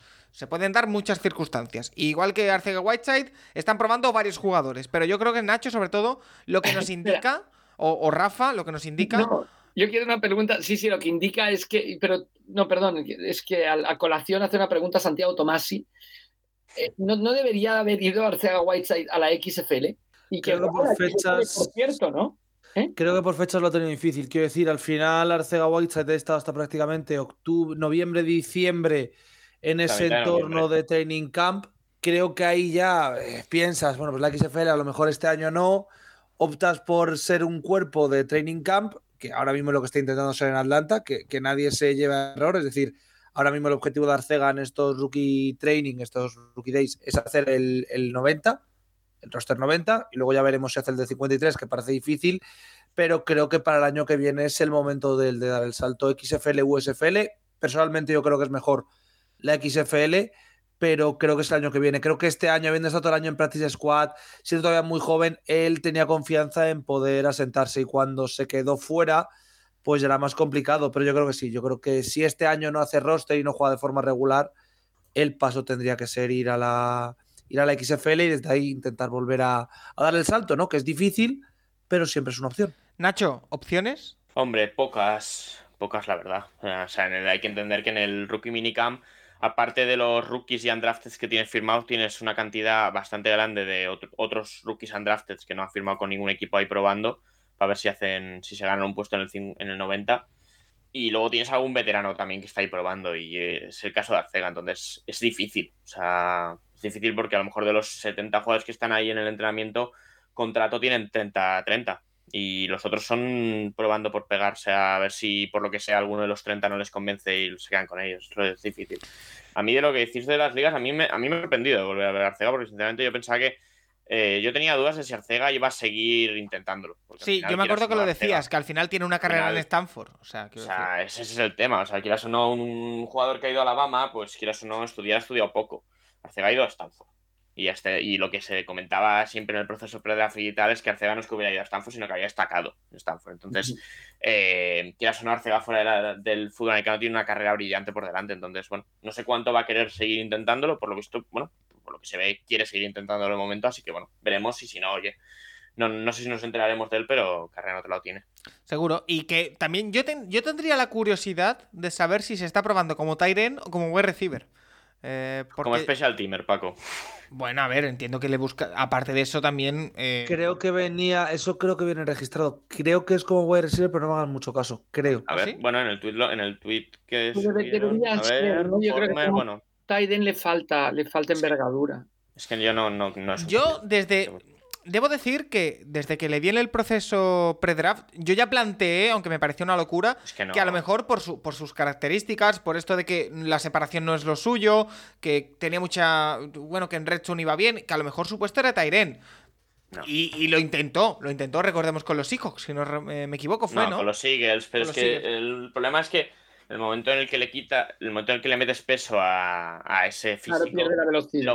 pierde, pierde lo que le hacía jugar en Special Teams, que él jugaba de gunner, entonces que se queda sin ninguna posibilidad de, destacar tampoco en Special Teams. Entonces a mí me parece muy difícil. Yo no creo que sea un. no es un, no es un Bueno. Y no, y no creo que deba hacer ahora mismo la transición a, a honestamente. No. Em, pero bueno, eh, volviendo a los OTAs y los rookie camps, eh, nos pregunta Vivi que precisamente qué diferencia hay entre OTAs y rookie minicamps, sobre todo a nivel de fechas y qué se hacen cada uno, y que si en ningún caso coinciden en el césped. Ahora mismo lo que hemos tenido, Nacho, son los rookie minicamps, si no me equivoco, ¿verdad? Sí, que bueno, ya lo dice el nombre, son entrenamientos a los que solo van los rookies y, obviamente pues invitados como estos, pero los veteranos de los equipos con contrato no están allí. Y bueno, se hace eso una 10, días después del draft, más o menos, pues ya tanto los rookies en las instalaciones del equipo y dura, dura muy poco, ¿eh? o sea, dura una semana o así. El entrenamiento en el campo es mínimo, el contacto está prohibido, o sea, no, no puede haber placajes. Y bueno, es primera toma de contacto con el playbook, ver cómo lo empiezan a asimilar los jugadores. Eh, algún undrafted pierde el trabajo en estos entrenamientos, esto es así. Eh, pero bueno, es un poco ya primera toma de contacto y luego ya sí que los OTAs son los, los, eh, los únicos que de verdad son medianamente obligatorios, que son los que son en un par de semanas o tres. Y que bueno, ahí sí que está toda la plantilla ya. Y bueno, son cuando se meten un workout bonus y cuando se meten eh, sí, bonus por estar en entrenamientos son estos. O sea, los de los de mitad de los de finales de mayo, junio. Y bueno, eh, también es lo mismo, ¿eh? contacto prohibido, eh, entrenamiento en el campo bastante limitado. Al final, hasta, hasta prácticamente agosto, el contacto está prácticamente prohibido. Los entrenamientos por el convenio en esto sí que los jugadores lo han peleado muchísimo. Y bueno, Así vemos luego en septiembre que no hay quien plaque a un jugador durante las primeras 3-4 semanas. Y Oscar Ercilla dice que cuando Pau Gasol entró en la NBA, eh, comentó que el equipo les hacía pasar un curso a los rookies para que evitaran ciertas compañías, cómo administrar su dinero, eh, que si hay algo similar en la NFL, que si los jugadores pasan algún tipo de formación previa antes de empezar a jugar. En la NBA, no sé desde cuándo, pero eh, no lo hacen los equipos, lo hace la propia liga. Te, ponen dos, tres días un seminario eh, a full. Creo que la NFL, de hecho, ha sido estos días, porque ha salido la noticia de que Anthony Richardson eh, se ha quedado a recoger como eh, la habitación entera, en plan con los limpiadores y así. Pero eso es de los rookies más destacados. siempre hace la foto de todos los equipos. Pero yo recuerdo que Adam Gates lo hacía, pero creo que es cosa del equipo. O sea, aquí, así como en la NBA es la NBA la que hace esto, aquí es cosa de cada equipo. Y yo recuerdo que eso, Adam Gates cogía a los rookies de los Jets y se los, se los tenía dos días en clase explicándole temas y conceptos económicos para no acabar arruinado en 20, días. Pero, pero mm, depende del equipo, no depende de la liga. Eh, Rafa, no sé si puedes aportar algo aquí. Dice Nacho, depende totalmente del equipo. Y yo creo que es una de las cosas. Hay otra pregunta sobre psicología o esto. Yo creo que es de las cosas que están un poco descuidadas últimamente en la NFL. Antes había un personaje, un departamento, de hecho, en cada club que lideraba un exjugador generalmente, que buscaba que los jugadores que no habían acabado la carrera volvieran a la universidad y la terminaran, eh, buscaba eso, el, desarrollo humano de los jugadores, la forma de comportarse.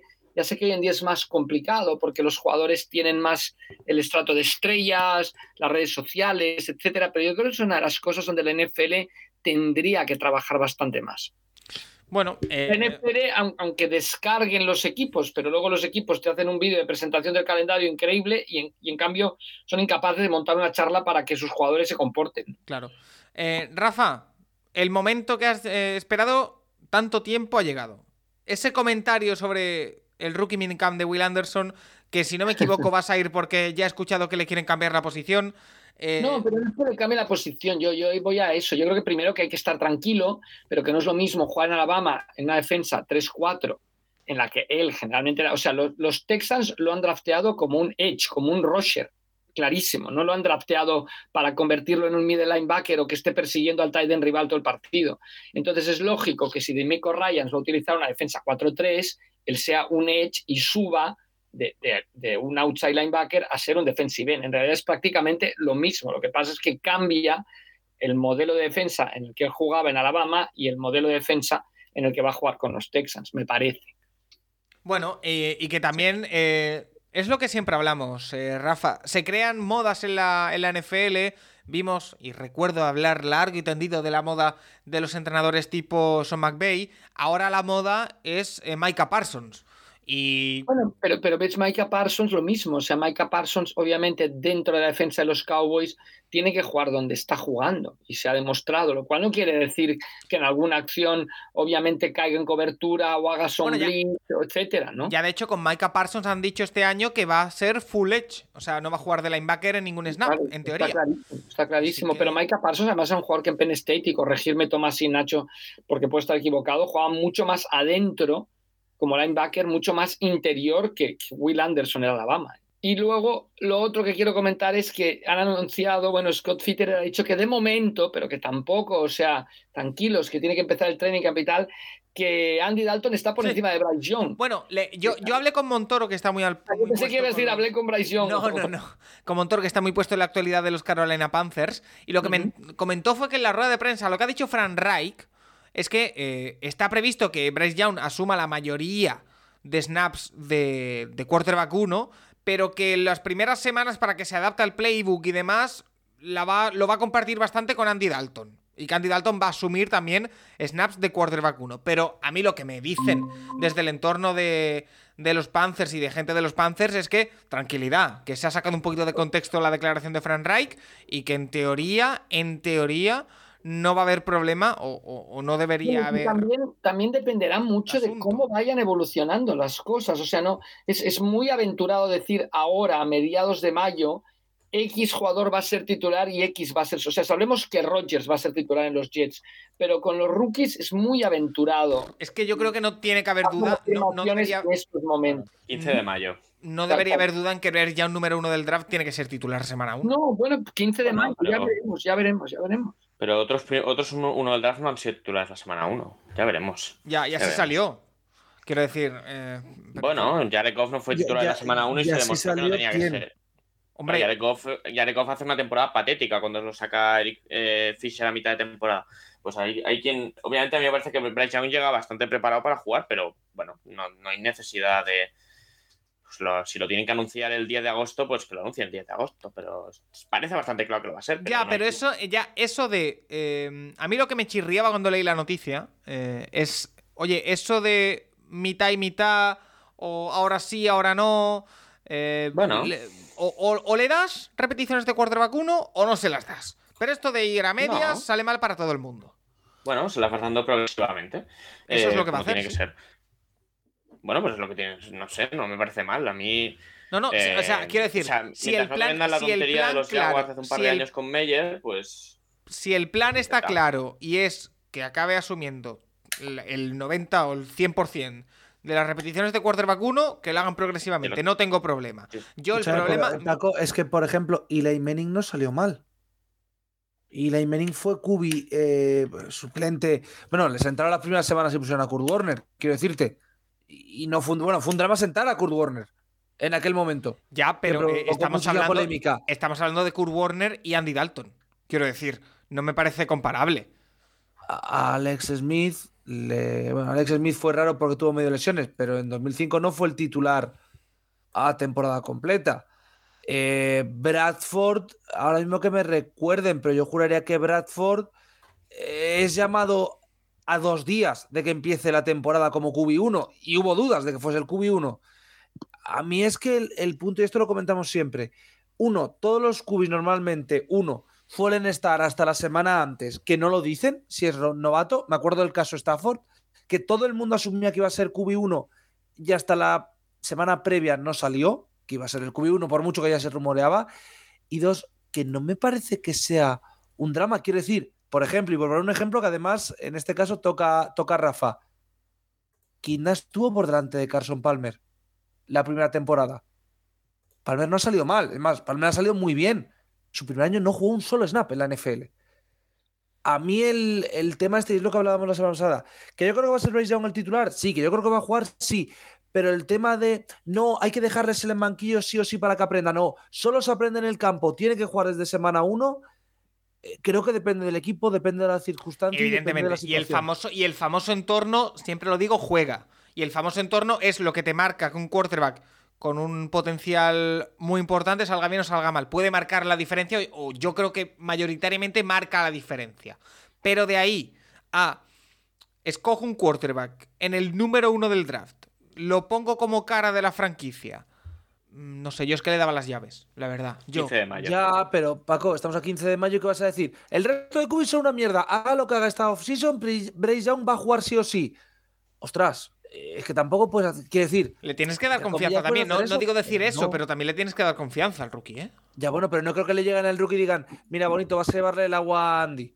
Es, oye, vas a probar con Andy, vamos a ver cómo lo haces, vas a pelear la posición y a medida que llegue la precision, a medida que llegue el training camp, iremos viendo cómo estás de preparado, cómo no, cómo puedes funcionar, o si estás para ser el uno, no. Yo creo que no hay mayor drama. Y por cierto, lo que sí que quiero comentar de lo que ha comentado Rafa me hace mucha ilusión ver a un jugador con el 51, ¿eh? Will es un número que vemos bastante poco y mola mucho que Will Anderson vaya a tener un número tan, tan chulo porque al final, salvo Butkus, yo creo que no hay ningún jugador mínimamente relevante en la NFL que haya llevado el, el 51. Eh, Mac Wilson, ¿no? ¿Lo Eh, lleva? Sí, pero Eh, re- relevante, Relevante. Paco. Eh, pero bueno, eh, más allá de esto, eh, Carolina, bueno, viéndote el calendario, Carolina empieza con dos partidos divisionales. eh, Falcons, luego los Saints en primetime, o sea que eh, tiene que tener claro que los dos primeros partidos importan mucho eh, para lo que luego sea la temporada, así que bueno, veremos quién está más preparado en ese momento para jugarlo, pero a ver, todo a, a priori, todo apunta a que tanto Young como Stroud van a ser titulares seguro la semana 1, pero vamos a verlo. A ver, a ver qué tal la pretemporada. Eh, más noticias, porque eh, en esta pasada semana también nos encontramos con eh, una circunstancia que quizá tenemos un poquito olvidada, pero que yo creo que hay que, hablar de ello. Es el caso Mataraiza. Eh, si recordáis, el jugador, el Panther, que apuntaba a bueno, una cosa muy loca, era el Panther con más hype que yo he visto jamás salir del draft, al menos desde que yo tengo uso de razón. Eh, fue apartado y cortado por parte de los Buffalo Bills por una acusación eh, de violación mientras estaba en San Diego State. Eh, año y poco después, o no creo que se haya cumplido ni un año siquiera, eh, ha sido no solo absuelto. Fue en verano. Eso es. No solo ha sido absuelto, no solo no se han presentado cargos, sino que ahora parece que varios testigos han indicado que no estaba ni siquiera en el lugar donde ocurrió la supuesta violación. Que bueno, si ha sido. Parece que tampoco era violación, sino que era consentido por varios vídeos que, que se han eh, eh, puesto como, como prueba. Eh, dicho esto, Mataraiza queda totalmente eh, libre, absuelto, ningún problema con la justicia. Y claro, Luis Martín nos pregunta que ahora qué, que si ha de ser readmitido, indemnizado de alguna manera, que si pensáis que su carrera ya está dañada y que cuál puede ser su futuro ahora.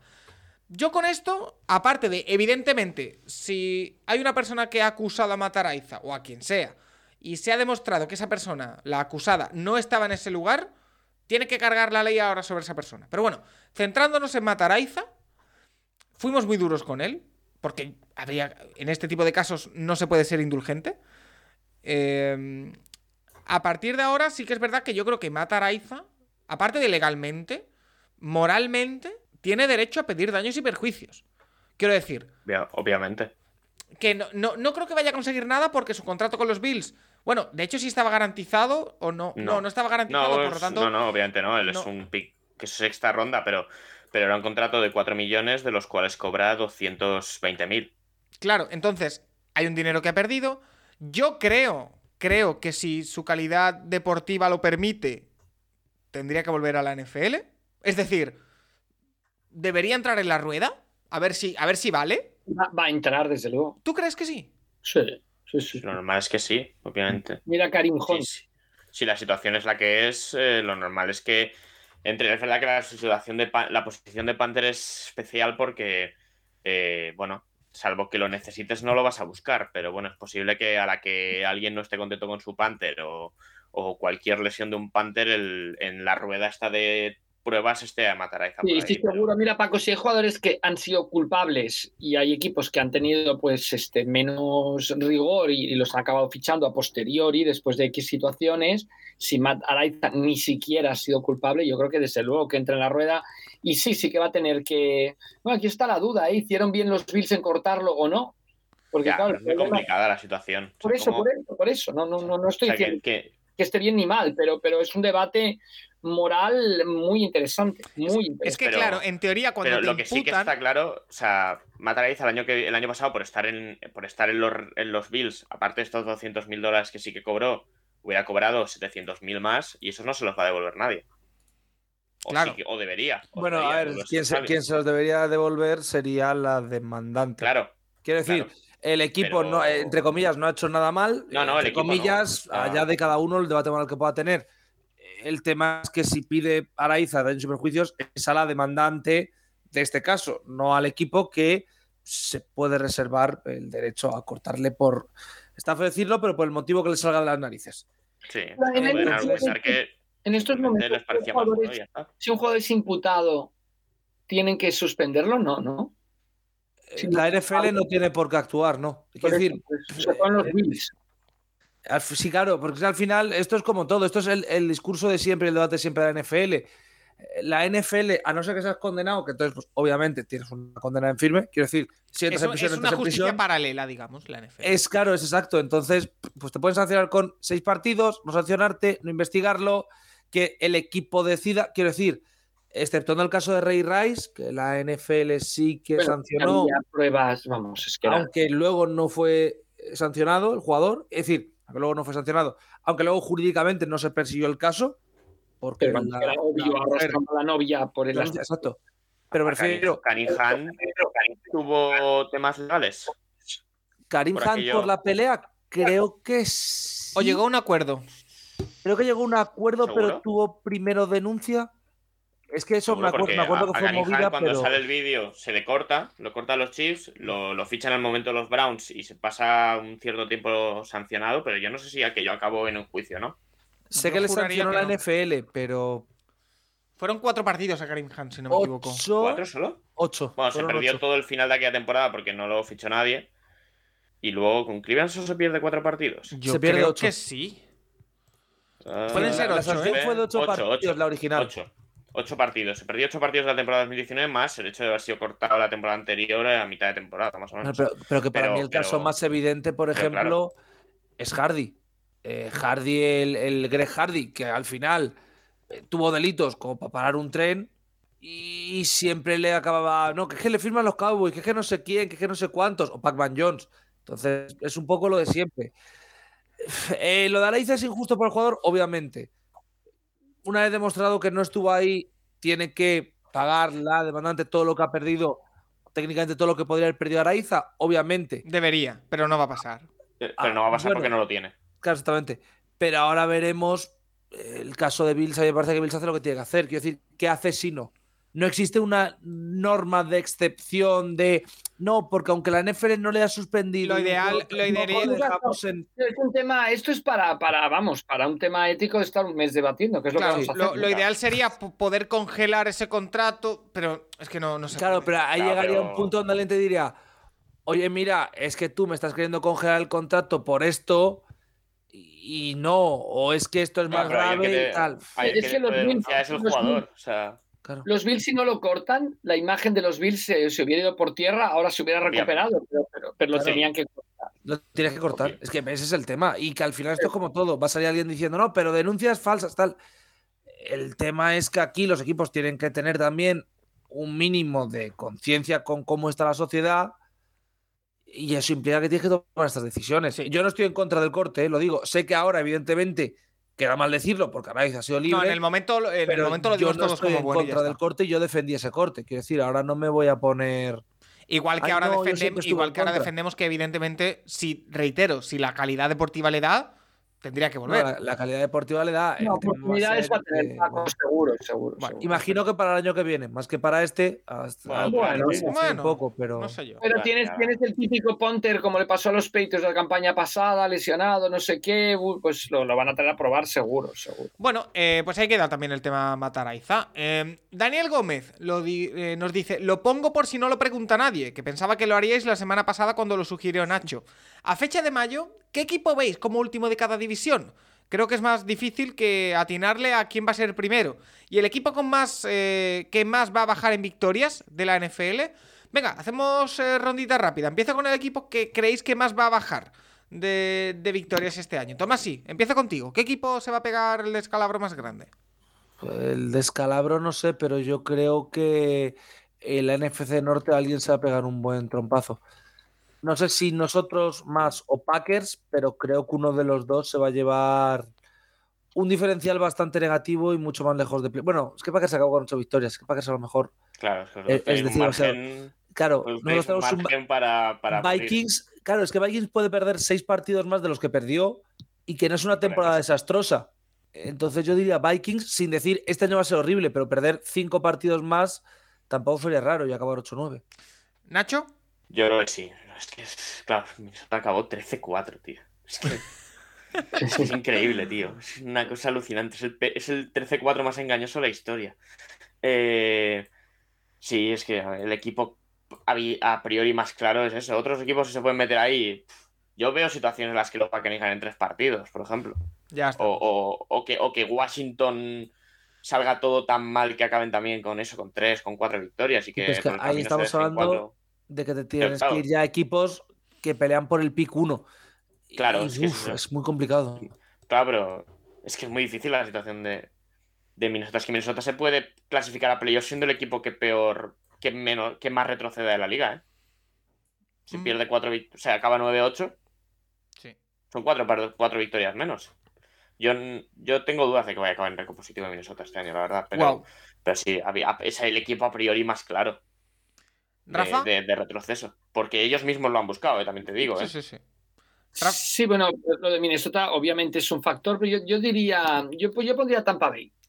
Vale, eh, y yo voy a sacar mi Tampa faceta. playoffs, a- yo pondría Tampa Bay. Voy a sacar mi faceta más polémica y voy a decir que el que más, derro- más victorias va a perder va a ser uno de los dos del binomio Dallas Giants. Uno de esos dos. No sé Pero es cuál. que, pero eh, uno de Paco, los dos. si cae, Giants ganó si cae Giants, se quedan cuatro Claro. victorias este año. Claro, es decir, si cae Dallas, se queda en siete, pero si cae Giants, se queda en cuatro Mm. victorias. Se queda peleando por el pick 1. Que es complicado. Claro, es que es, eh, eh, Es el tema con Vikings, Pero- Vikings, Dallas, lesiones de San ver, Francisco, estoy- lesiones de Filadelfia.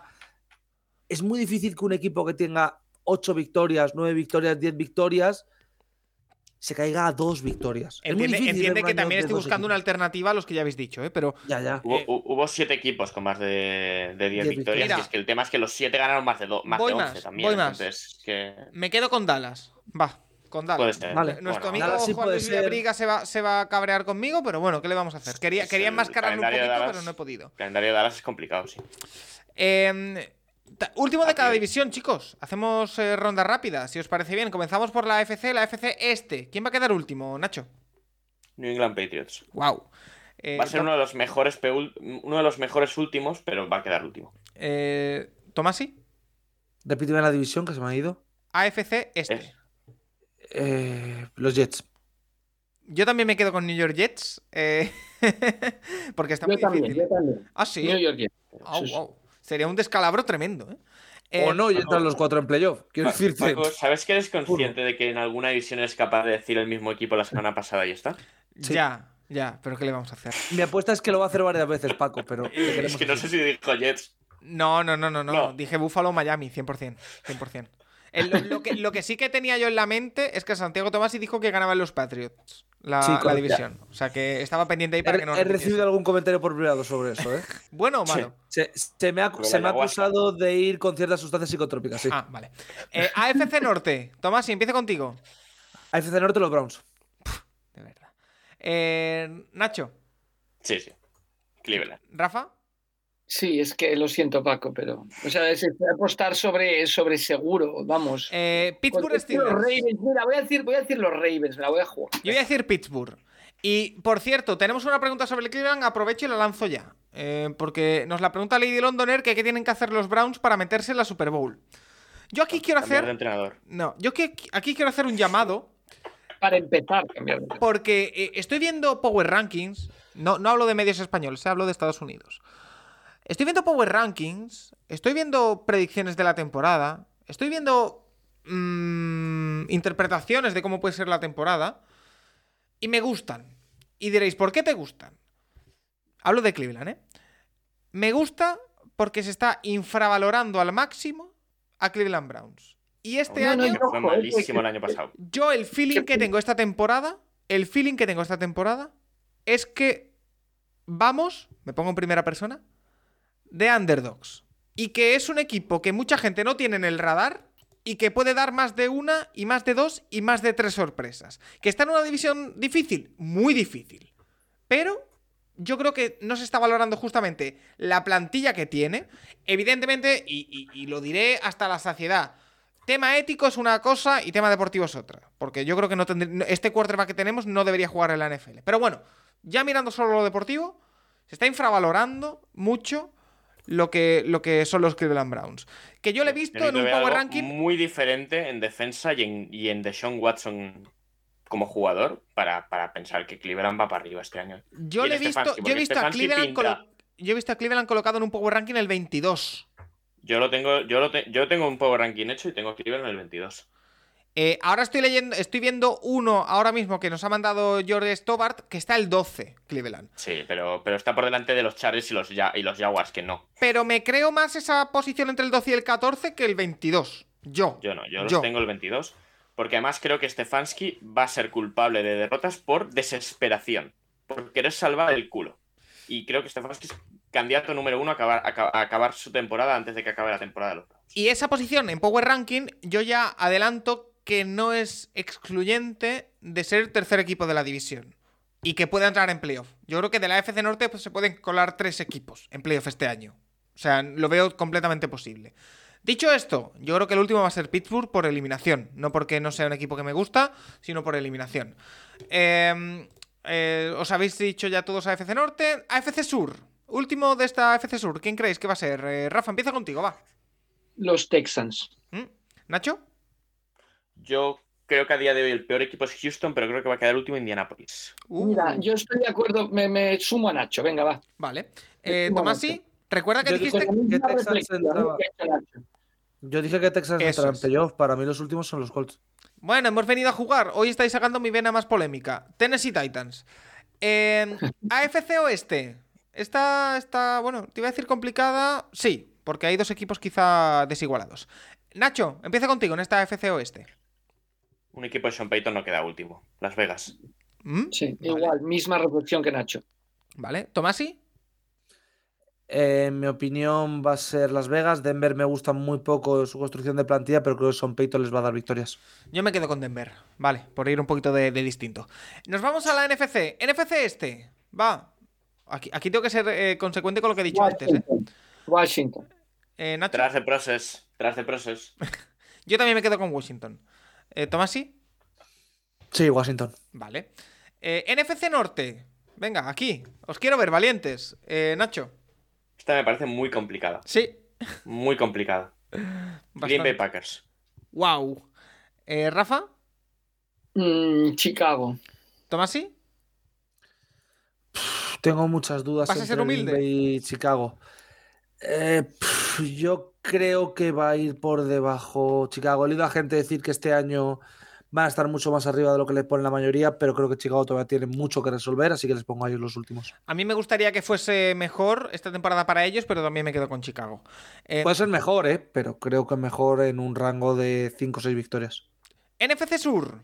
Aquí. Venga, dadme, dadme los palos, va. Tampa Bay. Nacho. Sí, sí, Tampa Bay. No darte los palos a ti, ¿no? O sea, Tampa Bay. Tomasi. No, no estamos dando ningún palo a ti. The Saints are calling, los Saints. Wow. Eh, Es que yo me quedo ser. con Atlanta, ¿eh?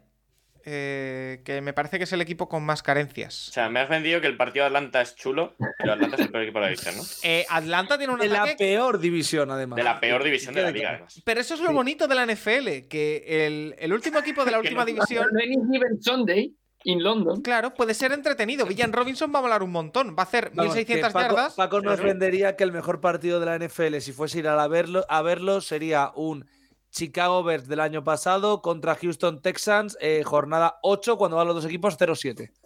Bueno, es que cada partido es un mundo en sí mismo, ¿eh? Puede ser un partido precioso, ¿eh? Si sal- No, en serio te lo digo, ¿eh? Hostia, increíble. Increíble. el- Paco, el Paco vendiendo el partido del Jerez ¿eh? de este fin de semana, ¿eh? Sí, sí, el- No, partido importantísimo, ¿eh? Partido importantísimo. No nos jugamos nada, pero ojo, ¿eh? Que todo, cada O sea, partido es un el- mundo, ese partido es muy importante. NFC o En la este, carrera de periodismo, en la carrera de periodismo hay una asignatura que es topicazos deportivos, ¿verdad? Sí. Y, Sí. y, y colet- Sí, hay ¿te además hay 1 mil. y topicazos 2. Correcto. Y coletillas cuando te quedas pillado, que es lo que hago yo todo A ver, esta serie de ataques dos. coordinados hacia mi persona, ¿a qué se debe? Es como, es tan A- a- difícil, periodismo- Nacho, Nacho, es tan difícil esta asignatura como en Ingeniería Materiales 1 y Materiales 2. Casi tan Uh, difícil. que esas eran horribles. Eh, Paco, que somos 50% de, de con la carrera, quiero decirte, no es para No, ti solo. 75. 75, ¿verdad? Que Rafa también. Pues ya está, ahí mejor Bueno, lo Rafa, pones. Rafa. No lo sé. ¿Rafa? No, no, yo no tengo la carrera de periodismo. Bueno, 50 pero entonces. se te convalida, 50%. se te convalida. Gracias, Paco, gracias. Convalidas. Para- Rafa, Rafa respondió como si lo hubierais insultado, ¿eh? No, no. sí, así para- en plan de, a mí, a mí eso no me lo llaméis, ¿eh? Para- periodista no. para, lo que, periodista para lo que no. había que hacer en la carrera, Rafa, se te convalida. Eh, Eso también. Eso también es verdad. NFC. Ahora, cuando yo estudiaba no existía topicazos 1 y 2. Bueno, NFC Oeste. Que terminamos aquí, el último de esta división. Está complicada también, ¿eh? Nacho. El, Arizona. el- el peor equipo de la liga, Arizona Cardinals. Wow. Rafa también Arizona, Tomasi. Arizona, sí, sí, sí. Eh, sí, Arizona. Yo tengo mis dudas eh, con los Rams, pero venga, confiemos en, en Son No McVay y digamos, no digamos Seattle, que mira luego Carlos nos cae a la boca a todos. ¿eh? No, no, no, Seattle ni se me ocurre, vaya. Eh, entramos en terreno de equipos en particular. Eh, comenzando por Iván Girona, que nos dice: ¿Cuál creéis que ha sido el milagro de los Eagles? Estaban en tierra de nadie y de repente se plantan en una Super Bowl y esta próxima liga son candidatos a todo. ¿La suerte de la explosión de Hertz, acierto en el draft y agencia libre? ¿O esto ya venía preparado desde hace tiempo? Nacho, yo creo que lo de los Eagles básicamente se llama Howie Roseman, se llama tener un general manager que se mueve como pez en el agua en el mercado y se llama acertar con todo esto. Quiero decir, sin explosión de Hearts no habría pasado todo esto, sin acertar en el draft no había pasado todo esto, sin acertar en agencia libre traspasos tampoco habría pasado todo esto. Es una supernova conducida por un hombre que sabe mucho de esto y que te lleva a donde están ahora. Falta, falta una persona ahí, ¿eh? En todo lo que has dicho. ¿Quién? El Siriani. entrenador. Nick- El Nick trabajo que ha hecho Nick Siriani Claro. es extraordinario y creo que es la diferencia entre un buen Además entrenador es y un un- muy buen entrenador. Un trabajo que es muy complicado de hacer porque ha sido yo creo que un hombre que ha trabajado muy fríamente. Él venía de un ataque más, más glamuroso, con más glamour, por así decirlo. Supo en la primera temporada en que los, los Eagles llegan a los playoffs correr lo suficiente. O sea, yo creo que ha, ha sacado muy buen rendimiento de lo que ha tenido y eso no es fácil, ¿eh? No, no, no es fácil. Eh, pasar tú como head coach a segundo plano y dar el protagonismo a los jugadores dentro del, del sistema de las jugadas donde se encuentran más cómodos. Yo creo que lo he hecho muy bien ahí, Sirian. Y lo ver, miramos el otro día, Ra- eh, Nacho, eh, porque estuvimos revesando después de hacer el podcast, que el año pasado ya medio lo vimos venir, ¿eh? Lo de los Eagles, que le dedicamos un programa que Sí. dijimos el despegue de los Eagles. Pues fíjate. Bueno, es que el draft de los Eagles dio la sensación, más allá de lo que escogen, porque realmente te Lo de pones a mirar AJ la temporada Brown. y el, y el draft 2022 de los Eagles no aporta prácticamente nada, ¿eh? La temporada de los Eagles. Pero es verdad que obviamente también sacan a esa- ese día a AJ Brown. Claro, y, claro. Y, y, obviamente. A ver, las- es un poco feo, pero todo empieza con un. en un Sunday night en el que Doug Peterson decide tirar un partido. Por, por tener un pick más alto en el draft. Y acaba con el despedido, con Siriani fichado. Y ese, ese partido perdido les da la opción de bajar, acumular rondas, seguir drafteando igualmente a Devonta Smith, que es un buen acierto. Y, y luego, obviamente, también el el atacar a los Saints el año pasado en el draft. O sea, no sé qué hizo, no sé qué hace New York Draft para, para acabar este año también saliendo los Eagles con lo que tenían de munición en el draft. Y bueno, verdad que desde entonces se ha acertado mucho, pero es verdad, ¿eh? el draft del año pasado de los Eagles, Jordan Davis, bueno, tuvo sus snaps, tampoco es que hiciera grandísima cosa. Jurgens ha sido suplente, este año sí que jugará en la línea. una COVID. Pero Brown, Brown entra, ¿no? Brown entra. Claro, el, el hecho. El tema es que los Eagles. Pero, por ejemplo, Eh, acordaros que hace dos años, eh, bueno, hace dos años, hace tres años ya, el desastre del receptor en primera ronda, con rigor. Claro. Quiero decir que no es solo que Howie haya acertado, ha tenido también sus fallos, como cualquier general manager. Cuidado, esto no es una crítica, crítica a Howie, a Howie Rosman, pero creo que hay un trabajo más No, y- profundo que Y la solo agencia eso. libre el año pasado, o sea. Claro. El año pasado en la agencia libre fichan a Hassan Reddick, a James Bradbury. Son dos jugadores básicos en la defensa actual del equipo. Eh, consiguen que Kelsey no se retire. Eh, o sea, realmente es que el equipo. El equipo que juega la wildcard está muy mejorado el día después del draft. Eh, y bueno, se vio durante la temporada que con un calendario un poquito más amable. Y eh, bueno, el equipo empezó como un avión y no bajó. No bajó hasta, hasta que le faltó la segunda parte de la Super Bowl. Sí. Eh, más preguntas. Trapalleiro nos pregunta que cómo vemos el arranque de los Giants con 7 partidos fuera de los 10 primeros. Que si es complicado Es repetir lo del año pasado. Yo tengo la sensación con los Giants, y fíjate lo que te digo, es que, es que me van a caer palos. No lo hemos comentado, ¿eh? pero eso es, eso es, in- eso es increíble. ¿eh? Eh, es muy raro, ¿eh? No sé a qué se debe, pero es muy raro. Pero con respecto a lo Sí. del año pasado, a mí la sensación que me da. a ver, es que, de verdad. Que han tocado techo. Me parece. Paco, Paco ha tenido miedo del corte, ¿eh? Sí. Paco haya tenido miedo de que saquen el corte. Sí, me parece, me parece complicado. Me parece complicado haciendo lo mismo. Mejorar lo que ya hicieron el año pasado. ¿Me, me- me explico? Han mantenido lo que tuvieron el año pasado. A, a lo mejor ahora han hecho un super fichaje del, del que no me acuerdo. Pero han mantenido más o menos lo del año pasado. Y creo que ya el año pasado Brian Double sacó el máximo que tenía de lo del año pasado. Por ende, me parece complicado de repetir. A mí. Dicho esto, harán 15 victorias y ganarán la Super Bowl. Pero eh, no sé cómo lo veis vosotros. A Pero, ver, yo creo que es que el, el tema con Giants, que me sacan a mí el corte, ¿vale? Es decir, a Paco no se lo saquéis, pero a mí sí. Eh, yo creo que tiene muy difícil repetir porque creo que Giants está en la peor posición posible en un año uno de proyecto, que es ¿dónde estoy? ¿Dónde estoy en el sentido de Davol ha desarrollado muchísimo a buenos jugadores que estaban en contrato rookie y que ahora tienen que renovar? Decir renovar a Daniel Jones. Bueno, vale. Dexter Lawrence, vale. Eh, Saquon, que al final con Tag le sacas un año más, pero no sabes si va a seguir el año que viene o no, o si vas a renovarle a larga duración. Tienes una plantilla muy joven. Entonces, claro, si este año se vuelve a combinar todo y eres competitivo y juegas bien y llegas a 10 victorias y Daniel Jones juega a un muy buen nivel, te plantas en un proyecto ilusionante. Si Daniel Jones juega mal, el equipo se queda en. No estoy diciendo una temporada de tres victorias, pero de 7-8 te quedas con un cubi, eh, entre comillas, sobrepagado, al cual no has visto lo suficiente, al cual tal, incluso lo- la peor situación posible, que Daniel Jones se lesione. Puede pasar. Ojalá que no, pero puede pasar. Yo creo que es No, la, peor situación es que juegue mal. para mí es peor situación que se lesiona que juegue mal. Sí, no, no, no. Porque Yo si creo- juega mal, puedes hacer la de, bueno, pues dentro de un, es decir, le sostenemos un año, pero el año que viene, el draft cogemos lo que sea, pero si este año se lesiona y estamos subiendo que Giants con el QB2 pierde muchos más partidos, te quedas con cuatro victorias, no vas a por QB porque ya tienes QB y te quedas en esa zona media rara, que es zona de estoy mal, pero porque mi QB se ha lesionado y mi QB está renovado, creo que es un problema. Yo creo que en una situación difícil, yo no sé si han tocado techo, yo creo que pueden llegar a playoff, que lo tienen muy difícil porque son de esos equipos que están in the hunt. Pero ahora mismo yo es un equipo que le pongo en récord negativo. Y si alguien quiere sacar corte y sacarme esto cuando acaben 11-5, eh, 11-6, perdón, y en playoff, guay. Pero a mí ahora mismo me cuesta mucho verles por encima de las, de las 8 victorias. Rafa, lo de los siete partidos fuera de casa de los 10 primeros De es los algo 11, de lo los veo 11. aquí. Es increíble, ¿eh? Yo no lo había visto nunca. Tremendo, tremendo, ¿no? El tema este que, que- que hemos hablado, ¿no? Que no importa, o sea, una cosa es los rivales que tenga y otra el orden en el que te viene y dónde te viene. Yo estoy de acuerdo con eso, es, es tremendo, es temerario. Nacho.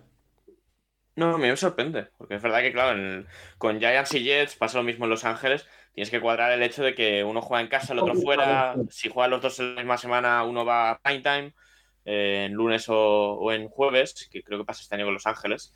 Pero Yo creo que te perjudica, en el fondo te perjudica compartir estadio, en realidad, creo. ¿eh? bueno, Sí, sí, sí, es curioso. Es curioso que las dos ciudades más grandes de Estados Unidos los sea justo donde sea justo tengan los dos equipos y compartan cuando pues podrían tener cada uno uno.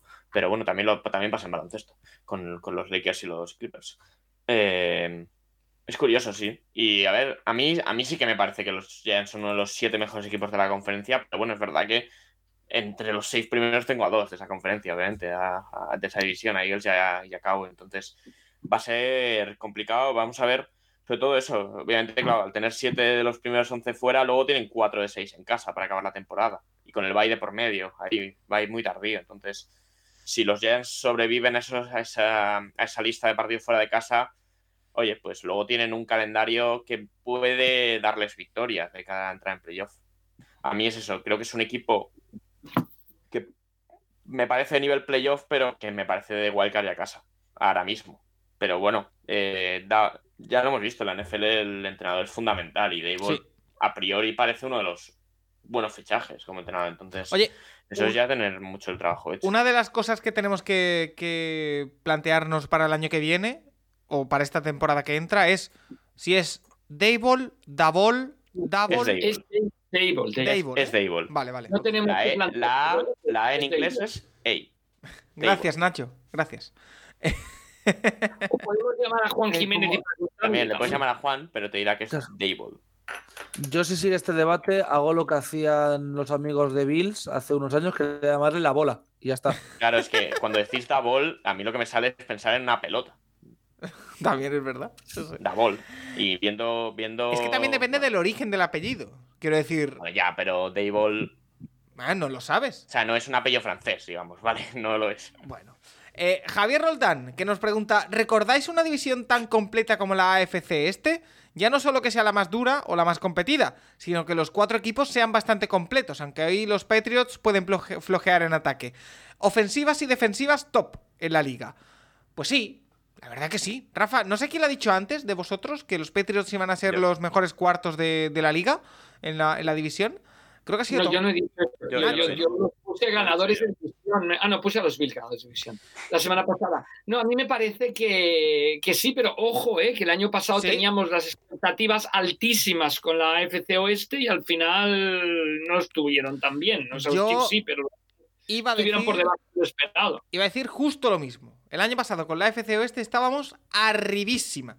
La diferencia entre esa FC Oeste y esta AFC Este es que el nivel el año pasado de la FC Oeste, la mayoría de equipos, lo condicionábamos a los fichajes que habían hecho. Y en el caso de la AFC Este, más allá del fichaje de Aaron Rodgers, evidentemente, la mayoría de equipos ya están establecidos en ese nivel alto. Entonces, eh, creo que mm, el suelo es más, más, alto en ese sentido. Que no creo que vaya a ser un descalabro como el de la FC Oeste. Tomás, yo, ¿cómo lo ves? Corrigiendo de poco, yo creo que lo cifrábamos en sus corebacks. Obviamente, Russell Wilson era fichaje, pero teníamos más confianza en Derek Carr de lo que acabó ocurriendo. Y también en Herbert, que se demostró que no solo de corebacks vive la NFL, o sea que también es importante rodearlos.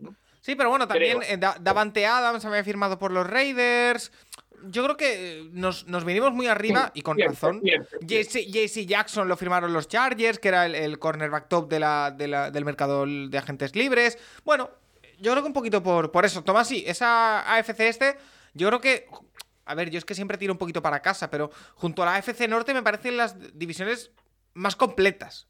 Para, mí la AFC este tiene bastante más que Bastante más. Bastante más. Y me explico, creo que en la AFC Norte a nivel defensivo sí que hay cosas muy chulas. Estoy pensando directamente en Steelers. Sí. Pero creo que a nivel ofensivo, en el caso de Steelers, hay una carencia igual o más grande que la que tiene Patriots. Sí. Creo que eh, defensivamente los Browns son mucho peores que cualquier equipo de la FC este. He dicho defensivamente, ofensivamente en mi opinión también, pero ya es un tema personal de cómo valoro yo al Watson que, Miami, que Miami, por ejemplo. Defensivamente. Sí, yo creo que sí. Cleveland es la defensa que 30, 31 el año pasado. Por, por, rendimiento, sí, ¿eh? por nombres. Ya, no, yo estoy hablando de rendimiento aquí, no estoy hablando de nombres. Vale, vale. ¿eh? Es decir, eh, creo que Baltimore y, Cincinnati sí que entran dentro de ese baremo de Miami y, Bills de son buenos en todo, veremos cómo funcionan. Para mí, estando uno y dos más o menos igualado en ambas, creo que Patriots es mejor que Cleveland y creo que Jets es mejor que Pittsburgh. ¿Mm? Entonces, ahí se me queda. se me- No digo que sea una división en la FC, ¿eh? pero la FC Norte, pero creo que es un pelín peor. Y creo que, por ejemplo, la NFC Oeste puede ser mejor que la FC Norte, omitiendo obviamente Arizona. Vale, eh, sigo contigo, Tomasi, porque Juan Ramón nos pregunta por un fichaje de un jugador de la XFL. Y es que eh, Ben. Dinucci, también Montoro. llamado el quarterback eh, que se parece muchísimo a Alejandro Montoro, No, que Eh, se parece, no, que es él. que es Alejandro Montoro disfrazado, eh, ha pasado a jugar o ha sido fichado por los Broncos, que sí es el mejor traspaso Seattle-Denver de la historia, me- mejor que, que Russell Wilson. No, pero eh, ya ha terminado la XFL, si no me equivoco. Sí, haremos sí, intrahistoria post, la haremos. Pero eh, Ben DiNucci, una de las grandes sorpresas de la... Bueno, sorpresa, entre comillas, uno de los mejores No, jugadores sí, de la sí, una, una de las grandes sorpresas, quiero decir, ha jugado a muy buen nivel durante prácticamente todo el año. Este año hemos visto buen fútbol en la XFL, no es que haya jugado en fue campeón, Tomás, y antes de la interhistoria, por lo menos que habrá gente que querrá saberlo. ¿Que quién ha ganado el título? Claro. Eh, Harlin- ah, uy, perdón, Harlington, iba a decir Arlington, los Arlington Renegades. En una final sorprendente, me parece, ¿no? No eran favoritos. Eh, no, a ver, yo pensaba que los Defenders iban a ser los campeones. Evidentemente, yo, por suerte y para el planeta, no me gano la vida apostando, pero es que Arlington entró con un 4-6 a playoff. Ah, muy bien. Quiero decir, Eh, Mala, eh, mala nota, mala nota de la XFL. Parece más la NBA, parece los Lakers, ¿no? Pero bueno. es decir, eh, no, eh, parece un poco el año ese que Seattle se planta a puntito de una final de conferencia con 7-9 y nadie entiende muy bien cómo. Pues eso han sido los Renegades en playoff, que ha sido como, oye, ¿por qué este equipo de repente juega bien? Pues de repente han jugado bien, con Luis Pérez como cubi. Pero Ben DiNucci ha jugado bastante bien. A mí es un cubi que me gusta bastante, evidentemente no a nivel titular NFL, pero creo que sí puede hacer carrera de suplente y lo que le hemos visto este año en la XFL, a mí me ha gustado mucho. Creo que puede hacer, bueno, creo no, ¿qué- qué en mi opinión va a hacer roster este año. A ver, ¿qué tiene Denver? Denver tiene obviamente a Wilson y ficharon a Stidham este año. por Mm. eso. Yo Yo, no creo que va a hacer roster por encima de Stidham. No, no. A ver, a es que no va a hacer yo, yo lo siento, pero a mí el tema está de no, es que Stidham tal, más allá de que viene de Patriots y por tanto, pues, pues tiene que ser bueno, porque viene de Patriots, ha, ha demostrado poco. Y el Sí, sí, tercero pero- es Jared Guarantano. Sí, bueno, Guarantano es una cosa. Guarantano. Guarantano es una cosa graciosa, pero eh, nada, nada. Va a hacer roster seguro, ya te lo aseguro. Si van con tres. Bueno, a ver, pues sí, tal vez porque, ha firmado 10 millones. Sí, ha firmado un contrato de 2 por 10, pero si no, yo creo que Dinucci puede, puede pasar a Stidham como Vale. QB2. Eh, más preguntas, porque tenemos por aquí, por ejemplo, a Sergi Blade que nos pregunta que cuál consideramos que es el equipo más sobrevalorado y el más infravalorado en las previsiones que, que hemos visto para el año que viene. Yo voy a hacer referencia al mismo ranking que he visto de George Stobart, que nos ha pasado por, por Twitter también. Em, yo ya he dicho que el equipo más infravalorado para mí es Cleveland, aunque en este Power Ranking está un pelín arriba en el 12. El equipo más sobrevalorado para mí, y mi amigo David Formentín me va a matar, yo creo que son los Saints. Yo lo veo aquí el número 15. Sí que es verdad que tienen a Derek Carr. No sé, no me termina. para mí el más para mí el más sobrevalorado de este ranking y, y con diferencia bueno con diferencia estoy entre dos que están justo además 6 y 7 para mí Vamos a decir lo mismo, Y yo. sí, para sí. mí es Dallas o Jets me parece que están muy Para mí por los encima Jets, de lo que hemos visto clarísimamente. pero Y muy el por más encima infravalorado, Atlanta, que nos va a sorprender. Tennessee está el 29 Tennessee, ¿eh? Tennessee, el más Ah, infravalorado. Tennessee está el Y, 29 y- y los Rams el 31. eh. Ti- Los Rams el Es- 31. luego me Los Rams, equivocaré no, Tennessee, obviamente Tennessee el pero 29, clarísimo. O sea, Tennessee tiene. Tennessee. Houston y Rams ahí abajo, a mí me parece que los tres van a tener temporada de mínimo, mínimo, mínimo, zona 16-17. Acabar Eh, el la maravillosa, la maravillosa AFC Sur con el 28, el 29 y el 30, ¿eh?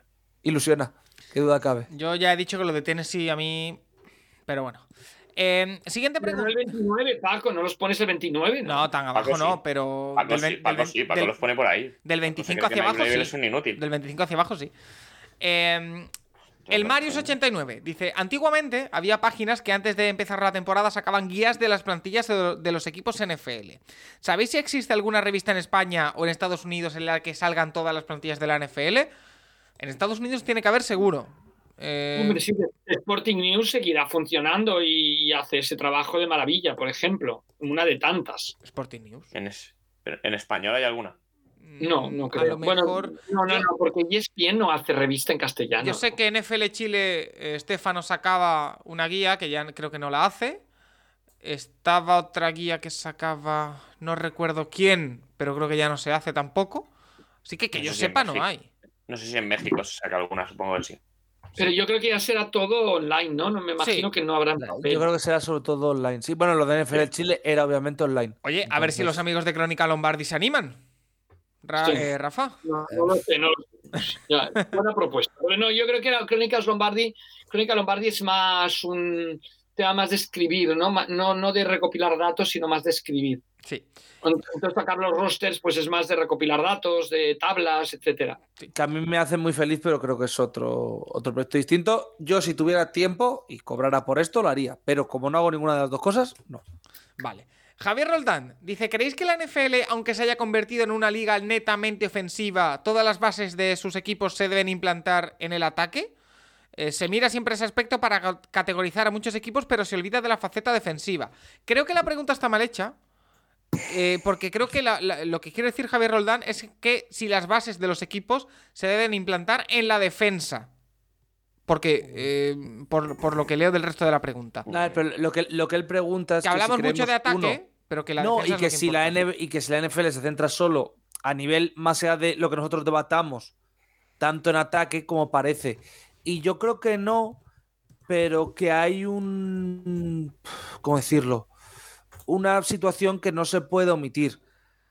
Que es que un ataque bueno, y es, es el debate también de los entrenadores, de coordinador ofensivo, coordinador defensivo.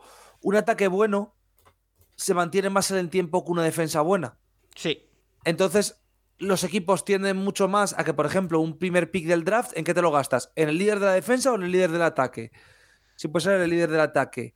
Eh, ¿En qué te gastas más el dinero? ¿En un jugador de línea ofensiva que te puede durar cuatro años o en una línea defensiva que te puede durar dos? En el de línea ofensiva. Entonces, creo que a nivel durabilidad tira más el ataque y a nivel, por así decirlo, gasto en construcción del roster tira más el ataque, pero que luego es más relevante la capacidad que tienes para reinvertirte defensivamente. Y a las pruebas me remito, sí, los Chiefs son un cheat code con Andy Reid y con Patrick Mahomes, etcétera, etcétera. Pero han empezado a ser mucho más dominantes cuando Español ha estado en la banda y en playoff te da ese salto de nivel. Eh, hemos visto cómo eh, Denver en el último anillo de Peyton es un equipo netamente defensivo. Creo que la eso es- la más excepción, ¿eh? importante. Ya, ya, ya. Pero O sea, vosotros, por ejemplo, Seattle, por ejemplo, Sí, pero el un ataque, ataque, Seattle- pero defensivamente Sí, pero- era la mejor. Pero el ataque, si tú te miras esto, Malky a veces lo publica, eh, tú te miras, eh, se, se habla mucho de ese año, por ejemplo, Seattle, sí, obviamente era la mejor defensa, pero el ataque era el sexto o el séptimo. ¿eh? Claro, no, a ver, obviamente. No era el, no era el supongo que- 23. O sea, La temporada pasada, mejores defensas San Fran... O sea, San Francisco quizá ha construido el éxito, parece mentira, con Shanahan, pero su mejor jugador es Bosa. sí, pero es eh, sexto estado- equipo con más puntos. Ha Claro, estado es ahí, ¿no? Ha estado ahí, ha competido, pero no ha ganado la Super Bowl, ¿no? Quiero, decir, o sea, tienes. Yo estoy de acuerdo con Tomasi, o sea, la- un ataque te dura más tiempo y eso es lo que hemos podido ver con, con los Chiefs. Sí. Entonces, y, y- no, que- necesitas para ganar, necesitas que la defensa aporte y sobre todo necesitas que aporte en playoffs. Yo creo que es la clave. Que puedes durante la temporada ir ahí, ahí, pero en los playoffs tiene que dar el do de pecho la defensa. nah, y que está demostrado que con, salvo el caso de Denver, que ese año es completamente excepcional, si no tienes un ataque top 12, top No, incluso pero 10, eso obviamente. no llegas de ninguna manera a Super Bowl, por mucho que tengas la mejor defensa de la historia. Bueno, el último sí, ejemplo la- que yo recuerdo de una super defensa que no llega hasta el final es los Rams de. mm, Los últimos Rams de Jared Goff, que tenían a Ramsey y a. Donald a, a tope, pero a tope es. Sí, pero ese Bueno, ataque pero- McVay hacía puntos. Es que, No, no, no, Pero- esos- pero tengo que decir que esa final sí que sería una de esas donde quien se impone es la defensa, porque aquel ataque de Patriots era bueno.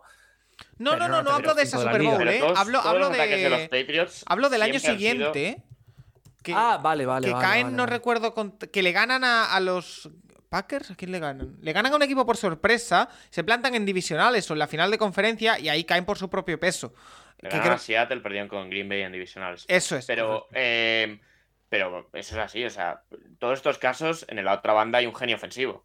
Sea, está McVay, está Shanahan, está... O sea, te pones a mirar, sí, obviamente que Sa- San Francisco es primeramente equipo defensivo, pero eh, fueron el sexto equipo con más puntos este año. Yo creo que lo Eh, importante al final es que te gastas más en ataque.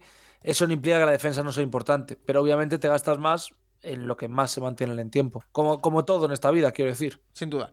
Eh, Rafa, creo que te tenemos que despedir ya, que tienes que hacer cosas de, de trabajo, así que nada, te espero con más el jueves, con la intrahistoria, que ya adelantamos que van a ser top 5 de mejores partidos internacionales de la historia. Ya Bien interesante, interesante. Sí, así que nos aprovecharemos un poquito de tu experiencia para, para hablar de ello. Gracias, Rafa. Vasta experiencia. Muy bien, hasta luego, adiós. Chao. Nosotros seguimos, que quedan algunas eh, preguntas. Eh, Edu nos pregunta, cuando firman un contrato garantizado, ¿ese dinero si el jugador se retira o va a la cárcel o lo que sea, lo cobra igual? Gracias.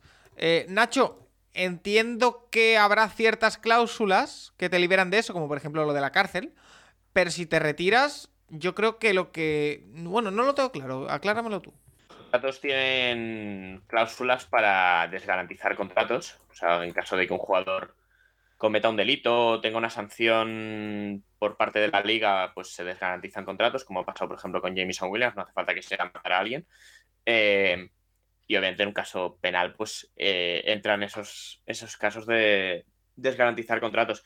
Y en el caso de que un jugador se retire con contrato todavía en vigor, el equipo puede pedir que devuelva dinero cobrado de los años pendientes. Sí, sí. O sea, hay buenos, hubo- bueno, ha habido muchos años. Ahora la relación está bastante mejor, pero hubo, ha habido bastantes años de muy mal rollo entre Calvin Johnson y entre Megatron y los Lions porque los Lions le pidieron devolver dinero una vez que se retira en aquel momento. Eh, más preguntas. Gabe Short dice, pregunta de novato. ¿Por qué comentáis de algún jugador que es para uno o dos snaps? ¿Es tema físico o táctico? Lo has dicho hoy tú, Nacho, de algún jugador, no recuerdo de quién. Eh, entiendo Lo que es hemos comentado Eh, en parte con los snaps de Zadarius. Sí. Sí, dos, tres, dos, tres snaps. Es más físico menos. que táctico, creo, ¿no? Pero eh, bueno, Ah, también en los running backs depende también de lo táctico. Un poquito por todo. Bueno, sobre todo en el, mm, sobre todo en el front seven hay perfiles muy destinados a parar la carrera. Y que obviamente, pues eh, los no tackles en el momento en el que la jugada es obviamente de pase, salvo alguno muy concreto que sí que tiene cierto parrash, pues en ese caso sacas a jugadores con capacidad de ir a por el quarterback, no, no de parar la carrera.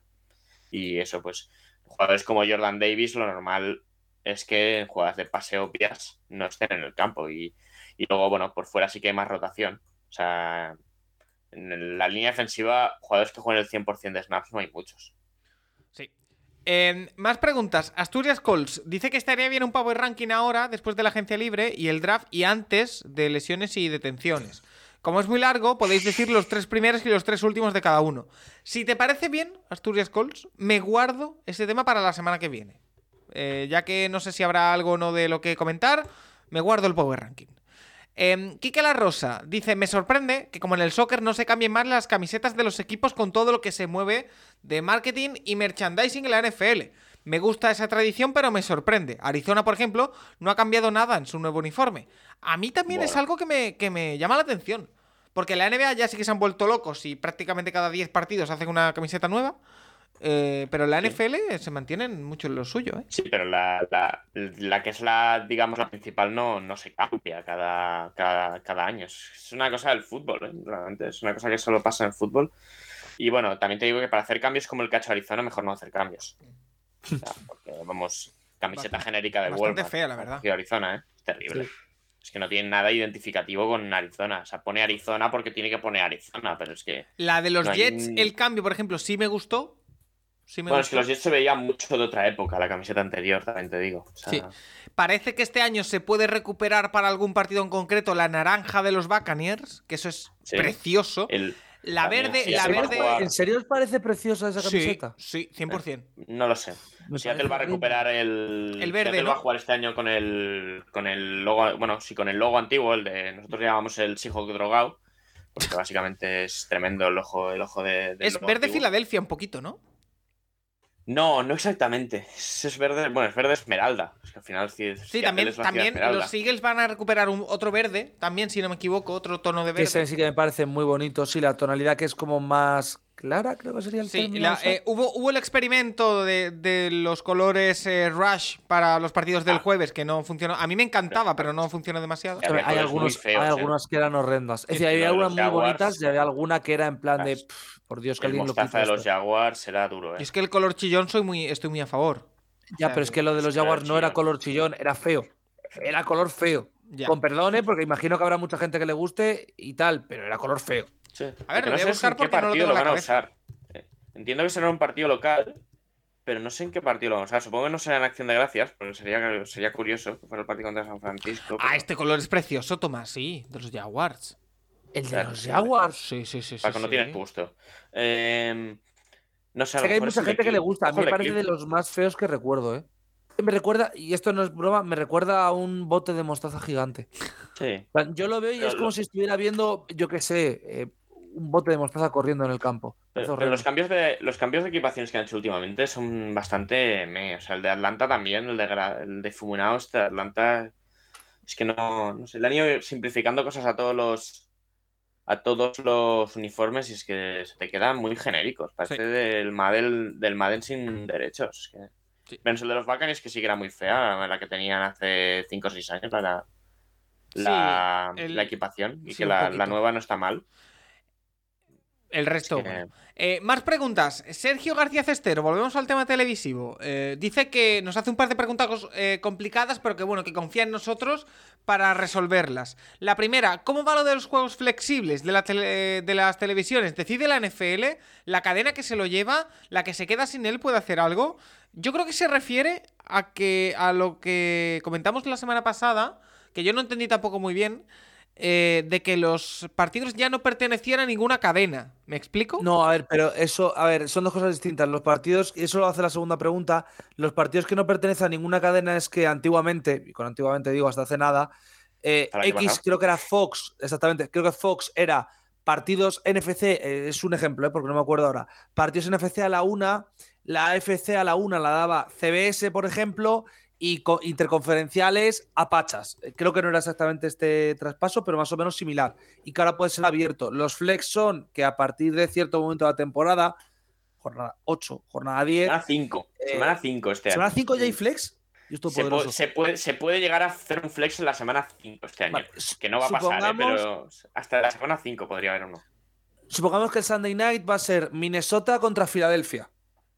Y eh, la semana antes, Kirk Cousins se parte la pierna. Y Justin Jefferson se parte la mano. Y no van a jugar ninguno de los dos.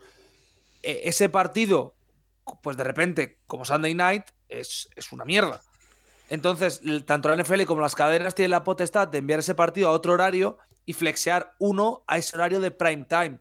Evidentemente, es una, una mm, negociación entre la liga y las cadenas, pero el beneficio para todos es que el partido que vaya en prime time, aunque no lo tenga tu cadena en concreto, sea el más tocho. Que tú a las 10 y 20 tengas un buen partido, pero que si a las 2 van a jugar los Cowboys, pues que a las 2 horario español, pues que jueguen los Cowboys. Pero sobre todo el flex es para evitar, pues por ejemplo, eh, años que no ha habido flex y que el Monday Night, el Monday Night ese que hubo entre Cleveland y Pittsburgh, que iban los dos equipos como con tres victorias entre los dos, en un partido lluvioso, horrible, que acaba, no sé si es 13-6 o 13-10, que es terrible de ver para el espectador, pues evitar que esos partidos, que ya de primera sabes que van a ser malos, lesiones, eh, cubis mal, equipos que se han hundido, no ponerlos en el horario de prime time, pues para que no sea pues o una paliza o ridículo, básicamente. Pero la, la, la televisión de- del Sunday Night no cambia, ¿eh? Por mucho que cambie el partido. Sea, ¿No hay sí, opción de hacer flex con el Sunday night? Creo que sí. Sí, pero el partido lo sigue dando. ¿Cuál es la cadena del Sunday Night? Es. CB es no, es. ¿NBC? ¿Quién da?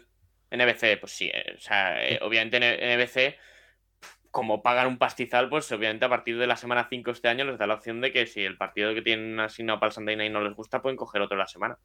Pero yo Es más, pongamos El Night. ejemplo más Y claro este del año- partido que puede ser malo. Eh, Vikings Broncos, imaginad que se lesionan 3 en Vikings y que Broncos va 3-8, 3-7. Eh, oye, cambiamos, No. no. pasa nada y se acabó. No, y este año, eh, Tomasi, eh, desde este año eh, se puede flexear también en Monday Night.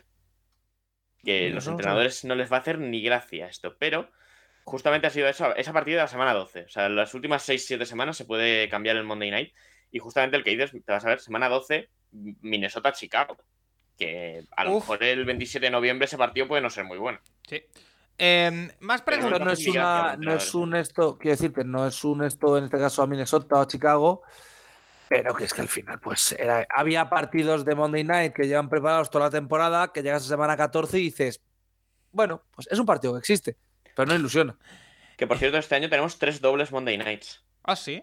Semana 2, semana 3, semana 14. No sé por qué la semana 14, pero también en la semana 14. Oye, ¿por qué no? Eh, ¿Qué fecha es la semana 14? 11 de diciembre. Pues ni idea, la verdad.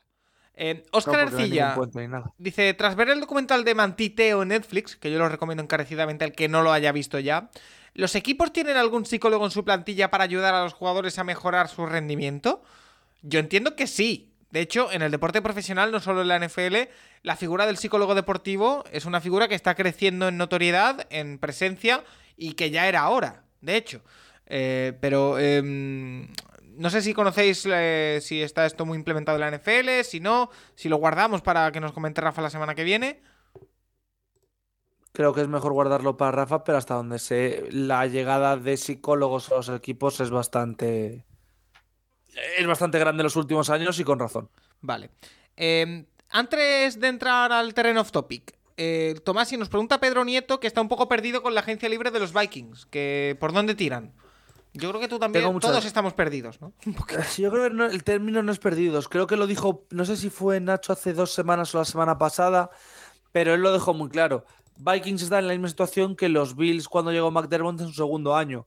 Has hecho una primera temporada por encima de tus expectativas, en el caso de Vikings muy por encima, pero la realidad es que tienes una defensa envejecida, eh, con contratos muy altos y que no puedes mantener. Tienes un ataque con posiciones donde los jugadores no lo pueden mantener. Por ejemplo, Dan Thielen a pesar de que has hecho un 13-4 y por tanto entras en playoff y por tanto, claro, el año que viene vuelves a ser candidato a todo, etcétera, etcétera, tienes que tomar decisiones que van en contra de tu presente para ayudar a tu futuro. Por eso no se renueva a Cousi- a Cousins, por eso se traspasa a Zadarius, por eso se corta a Patrick, bueno, se corta, no se renueva a Patrick Peterson, se deja ir a Dan Thielen. Es un proceso difícil y es un proceso que puede ser duro, pero creo que es mejor hacer una reconstrucción de esta manera, que es sin hacer el ridículo intentando evolucionar que lo que teníamos hasta ahora, que era un no, porque intenta el otro año más y patada al cap y con la patada al cap haces tal. Es decir, prefiero algo así. que no te nuble el récord del año pasado. los sí. Saints. Exactamente. Y no hacer lo que está haciendo Saints. Yo sé que los fans de Saints están muy a favor de su proyecto y siempre dicen que hay otros equipos que también lo hacen y tienen toda la razón del mundo. Pero a mí el sistema este de patada hacia adelante y ya veréis cómo A mí no me es un termina. de- que nunca me acaba de gustar. Oye, eh, por cierto, hablando de televisión, que lo acabamos de hablar, acaba de salir una noticia justo ahora que ha dado Ari Meirov, em, que el año que viene, yo entiendo que es para la temporada 2024, por lo que entiendo, No, no, no, no. o es para esta No, no, no, temporada. 2023, Para esta, para 2023. esta. Sí, Eh, el, servi- servicio sí. de streaming de NBC, Peacock, va a tener un partido de Wildcard en exclusiva. El primer partido que se va a emitir únicamente en streaming de la historia. Hablamos de Estados Unidos, ¿eh? Aquí no va a haber diferencia, pero, oye, cuidado, ¿eh? Que entramos en, en terreno desconocido. Sí, Va a ser el de las dado diez y media del sábado, por cierto. Diez Ah, y ¿sí? media horario español. ¿Confirmado ya? Y hay que recordar-. Que van a tener otros partidos especiales. Sí. Ah, que son el Bills contra Chargers, también será exclusivo por ahí. Buen partido. Semana 16. Y creo que ya, creo que solo tienen esos Sí, dos sí, como este, este partido, exclusivos. sí. Oye, pues. Este partido, sí. oye, no está Y luego, ¿cuál mal. era el partido Nickelodeon este año? Era. Era el partido. Era, ¿Era Chicago? Me suena que era. Podía ser. Buah, es que no Bueno, tendrán otro en, ¿eh? otro en playoff, pero el de estos Son los Chiefs. Sí, Chiefs, Chiefs Raiders. Chiefs Raiders. Raiders. Chiefs Raiders. Chiefs en Navidad. El día de Navidad. El día de Navidad a las Bien. 7 de la tarde. Sí, que por cierto, sí, que han puesto, han puesto a los Giants en el día de Navidad, ya para acabar de destrozar a la NBA. Eh, no les van a dejar ni su día, ni su día del año, eh, a la NBA. Pues, ¿Sabes, sabes lo que sería bonito? Poner a. Bueno, este año deberían poner a los Knicks en el día de Navidad. Siempre Poner- los ponen, ¿no? El primer partido. Es el primer partido. No, el primer partido No, de la NBA. es el año pasado, por ejemplo, no, fue, no jugaron los Knicks. Y hace tres años tampoco. Es decir, Ah, pues, la NBA que tiene era- más margen en cuanto a qué que partidos tradición. ponen. Primer partido de Navidad en el Madison. No, no. Contra Boston tradición. siempre. No, y no siempre es contra Boston. Yo he visto partidos contra Sixers, por ejemplo. Es verdad. Pero Perdimos también, como siempre, pero eh, no, pero ahora en serio, eh, lo lógico sería intentar poner los dos y que, y que funcionen más. Los Knicks han jugado 54 veces en, en día de Navidad, pero por ejemplo, este año sí jugaron, el pasado también, en 2020 no, 2020 2021 no jugaron, no, sí jugar, no, no jugaron, 2019 2020 no jugaron, es decir, cuando los Knicks son competitivos son el primer partido, si no, no. A mí me gustaría que pusieran el partido de los Knicks antes del de Giants para hacer la, sí, es que. el día completo. Es que por horario es así, o sea, el de los Giants es a las diez y media. Y el de NBA empieza a las Knicks- 6 de la tarde. El de los Knicks suele empezar a las 6, el del Madrid. A las Sí, 12 de la mañana. a las seis. El aficionado, de los, el aficionado de Nueva York se puede tragar dos partidos seguidos de su equipo. Uno con el Eagles Giants veremos, porque puede pintar me- mal, pero el otro a ver cuál es el rival de los Knicks. Sí. Oye, eh, vamos a entrar ya en el terreno del off topic, que ya sabéis que en este momento del año está bastante en auge, eh, con un par de preguntas que nos hacen única y exclusivamente para Santiago Tomasi. La primera es, JC13 dice, Tomasi, ¿se retransmitirá la final de la Liga Madrileña 9x9 de tackle? Hasta donde yo sé, no. Es decir, no tengo información, pero creo que no. Creo que eso lo lleva el equipo que haga la final. No sé si habrá retransmisión, no sé si habrá tampoco imágenes del dron para el programa. Yo ahí no tengo información. ¿Es este fin de semana? De momento, diría que no. Te lo miro. Te lo miro porque tengo que reconocerte que esta semana, con el partido europeo y el flag, el partido europeo juego Demons y el flag, voy un poco perdido. Sí, a las. Ah, no, perdón, perdón, perdón, perdón, no, todavía no. Todavía estamos en fase de grupos, creo. Así que creo que nos falta todavía un pelín. Te lo voy a confirmar ahora mismo. No, no, pero no te me vayas, no te me vayas porque te voy a buscar, no, el- no, no, estoy confirmándote esto mientras que. Te voy que a buscar digo. el titular. Este, esta pregunta es para buscarte el titular que va, que va a... Todavía ir, falta, eh, Paco, por confirmar, todavía falta un partido de temporada regular, así que de ¿eh? momento Un par de semanas, ¿no?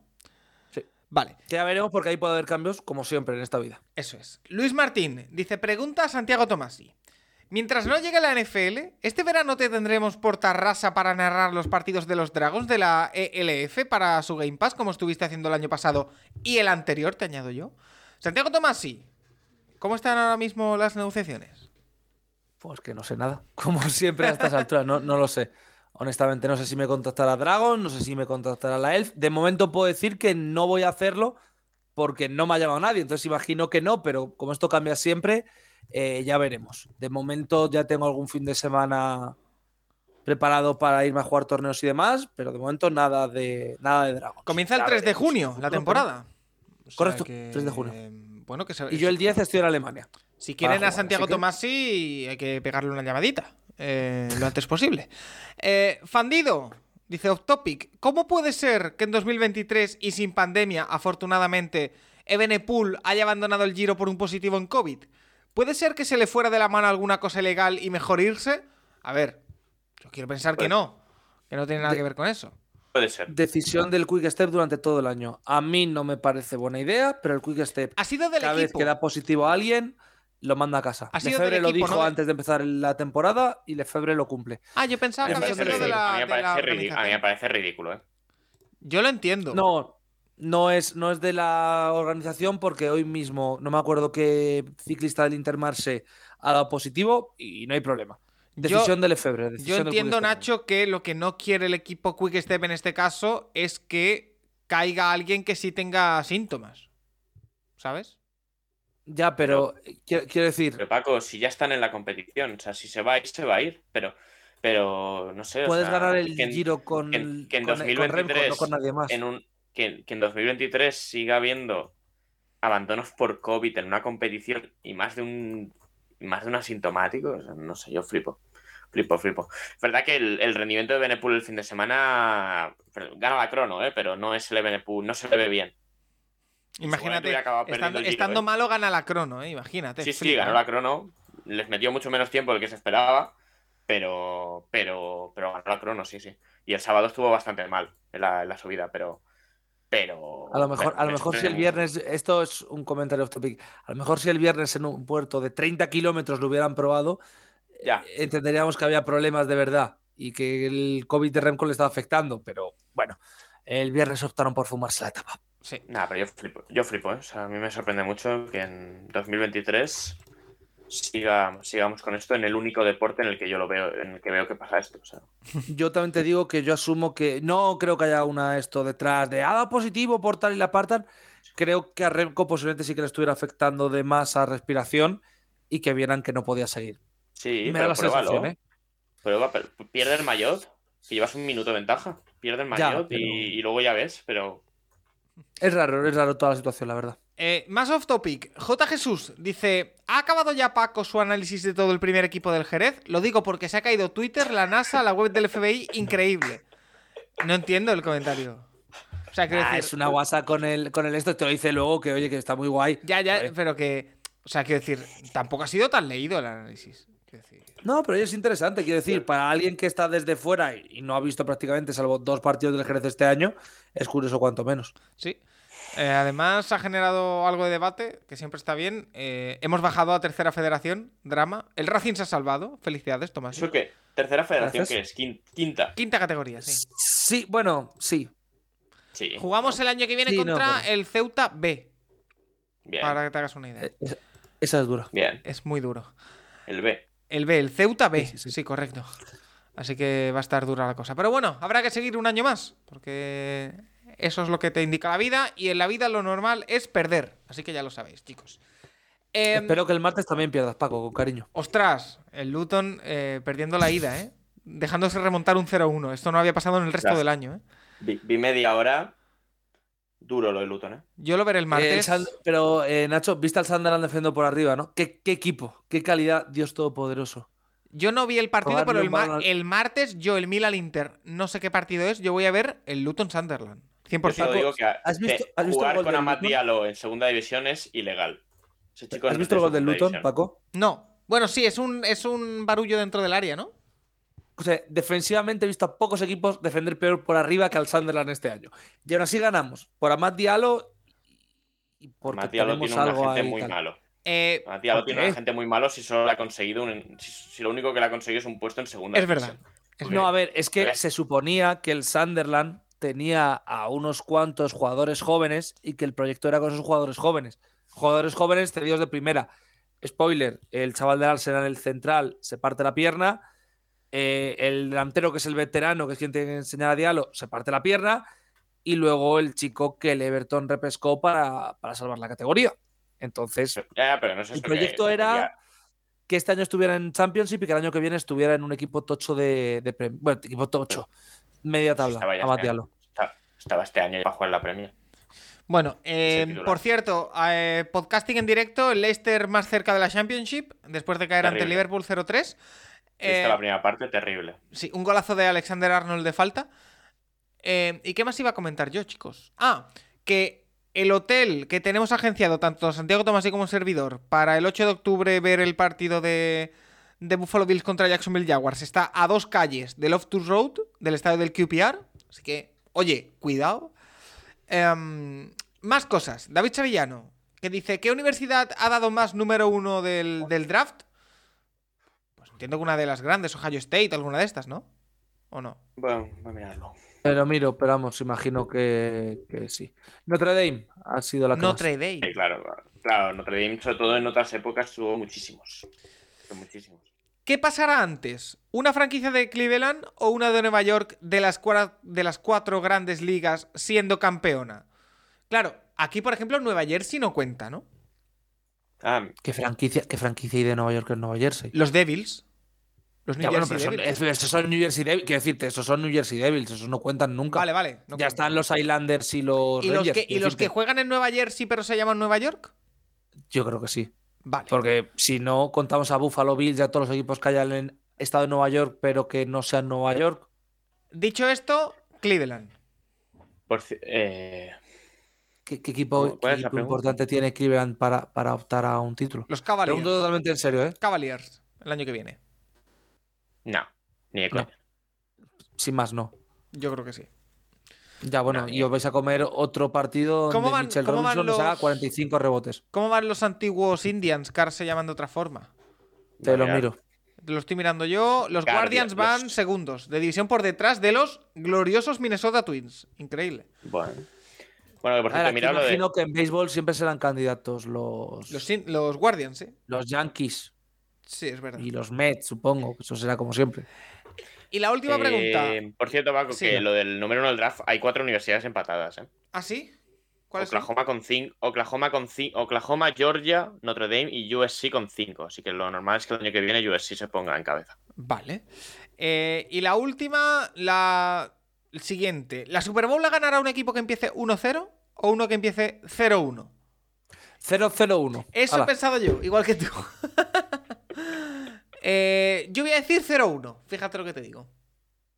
No sé, por- no sé qué partidos hay en la primera jornada, no me lo he mirado, no, lo- no lo tengo delante. 0-1. ¿Nacho? 1-0.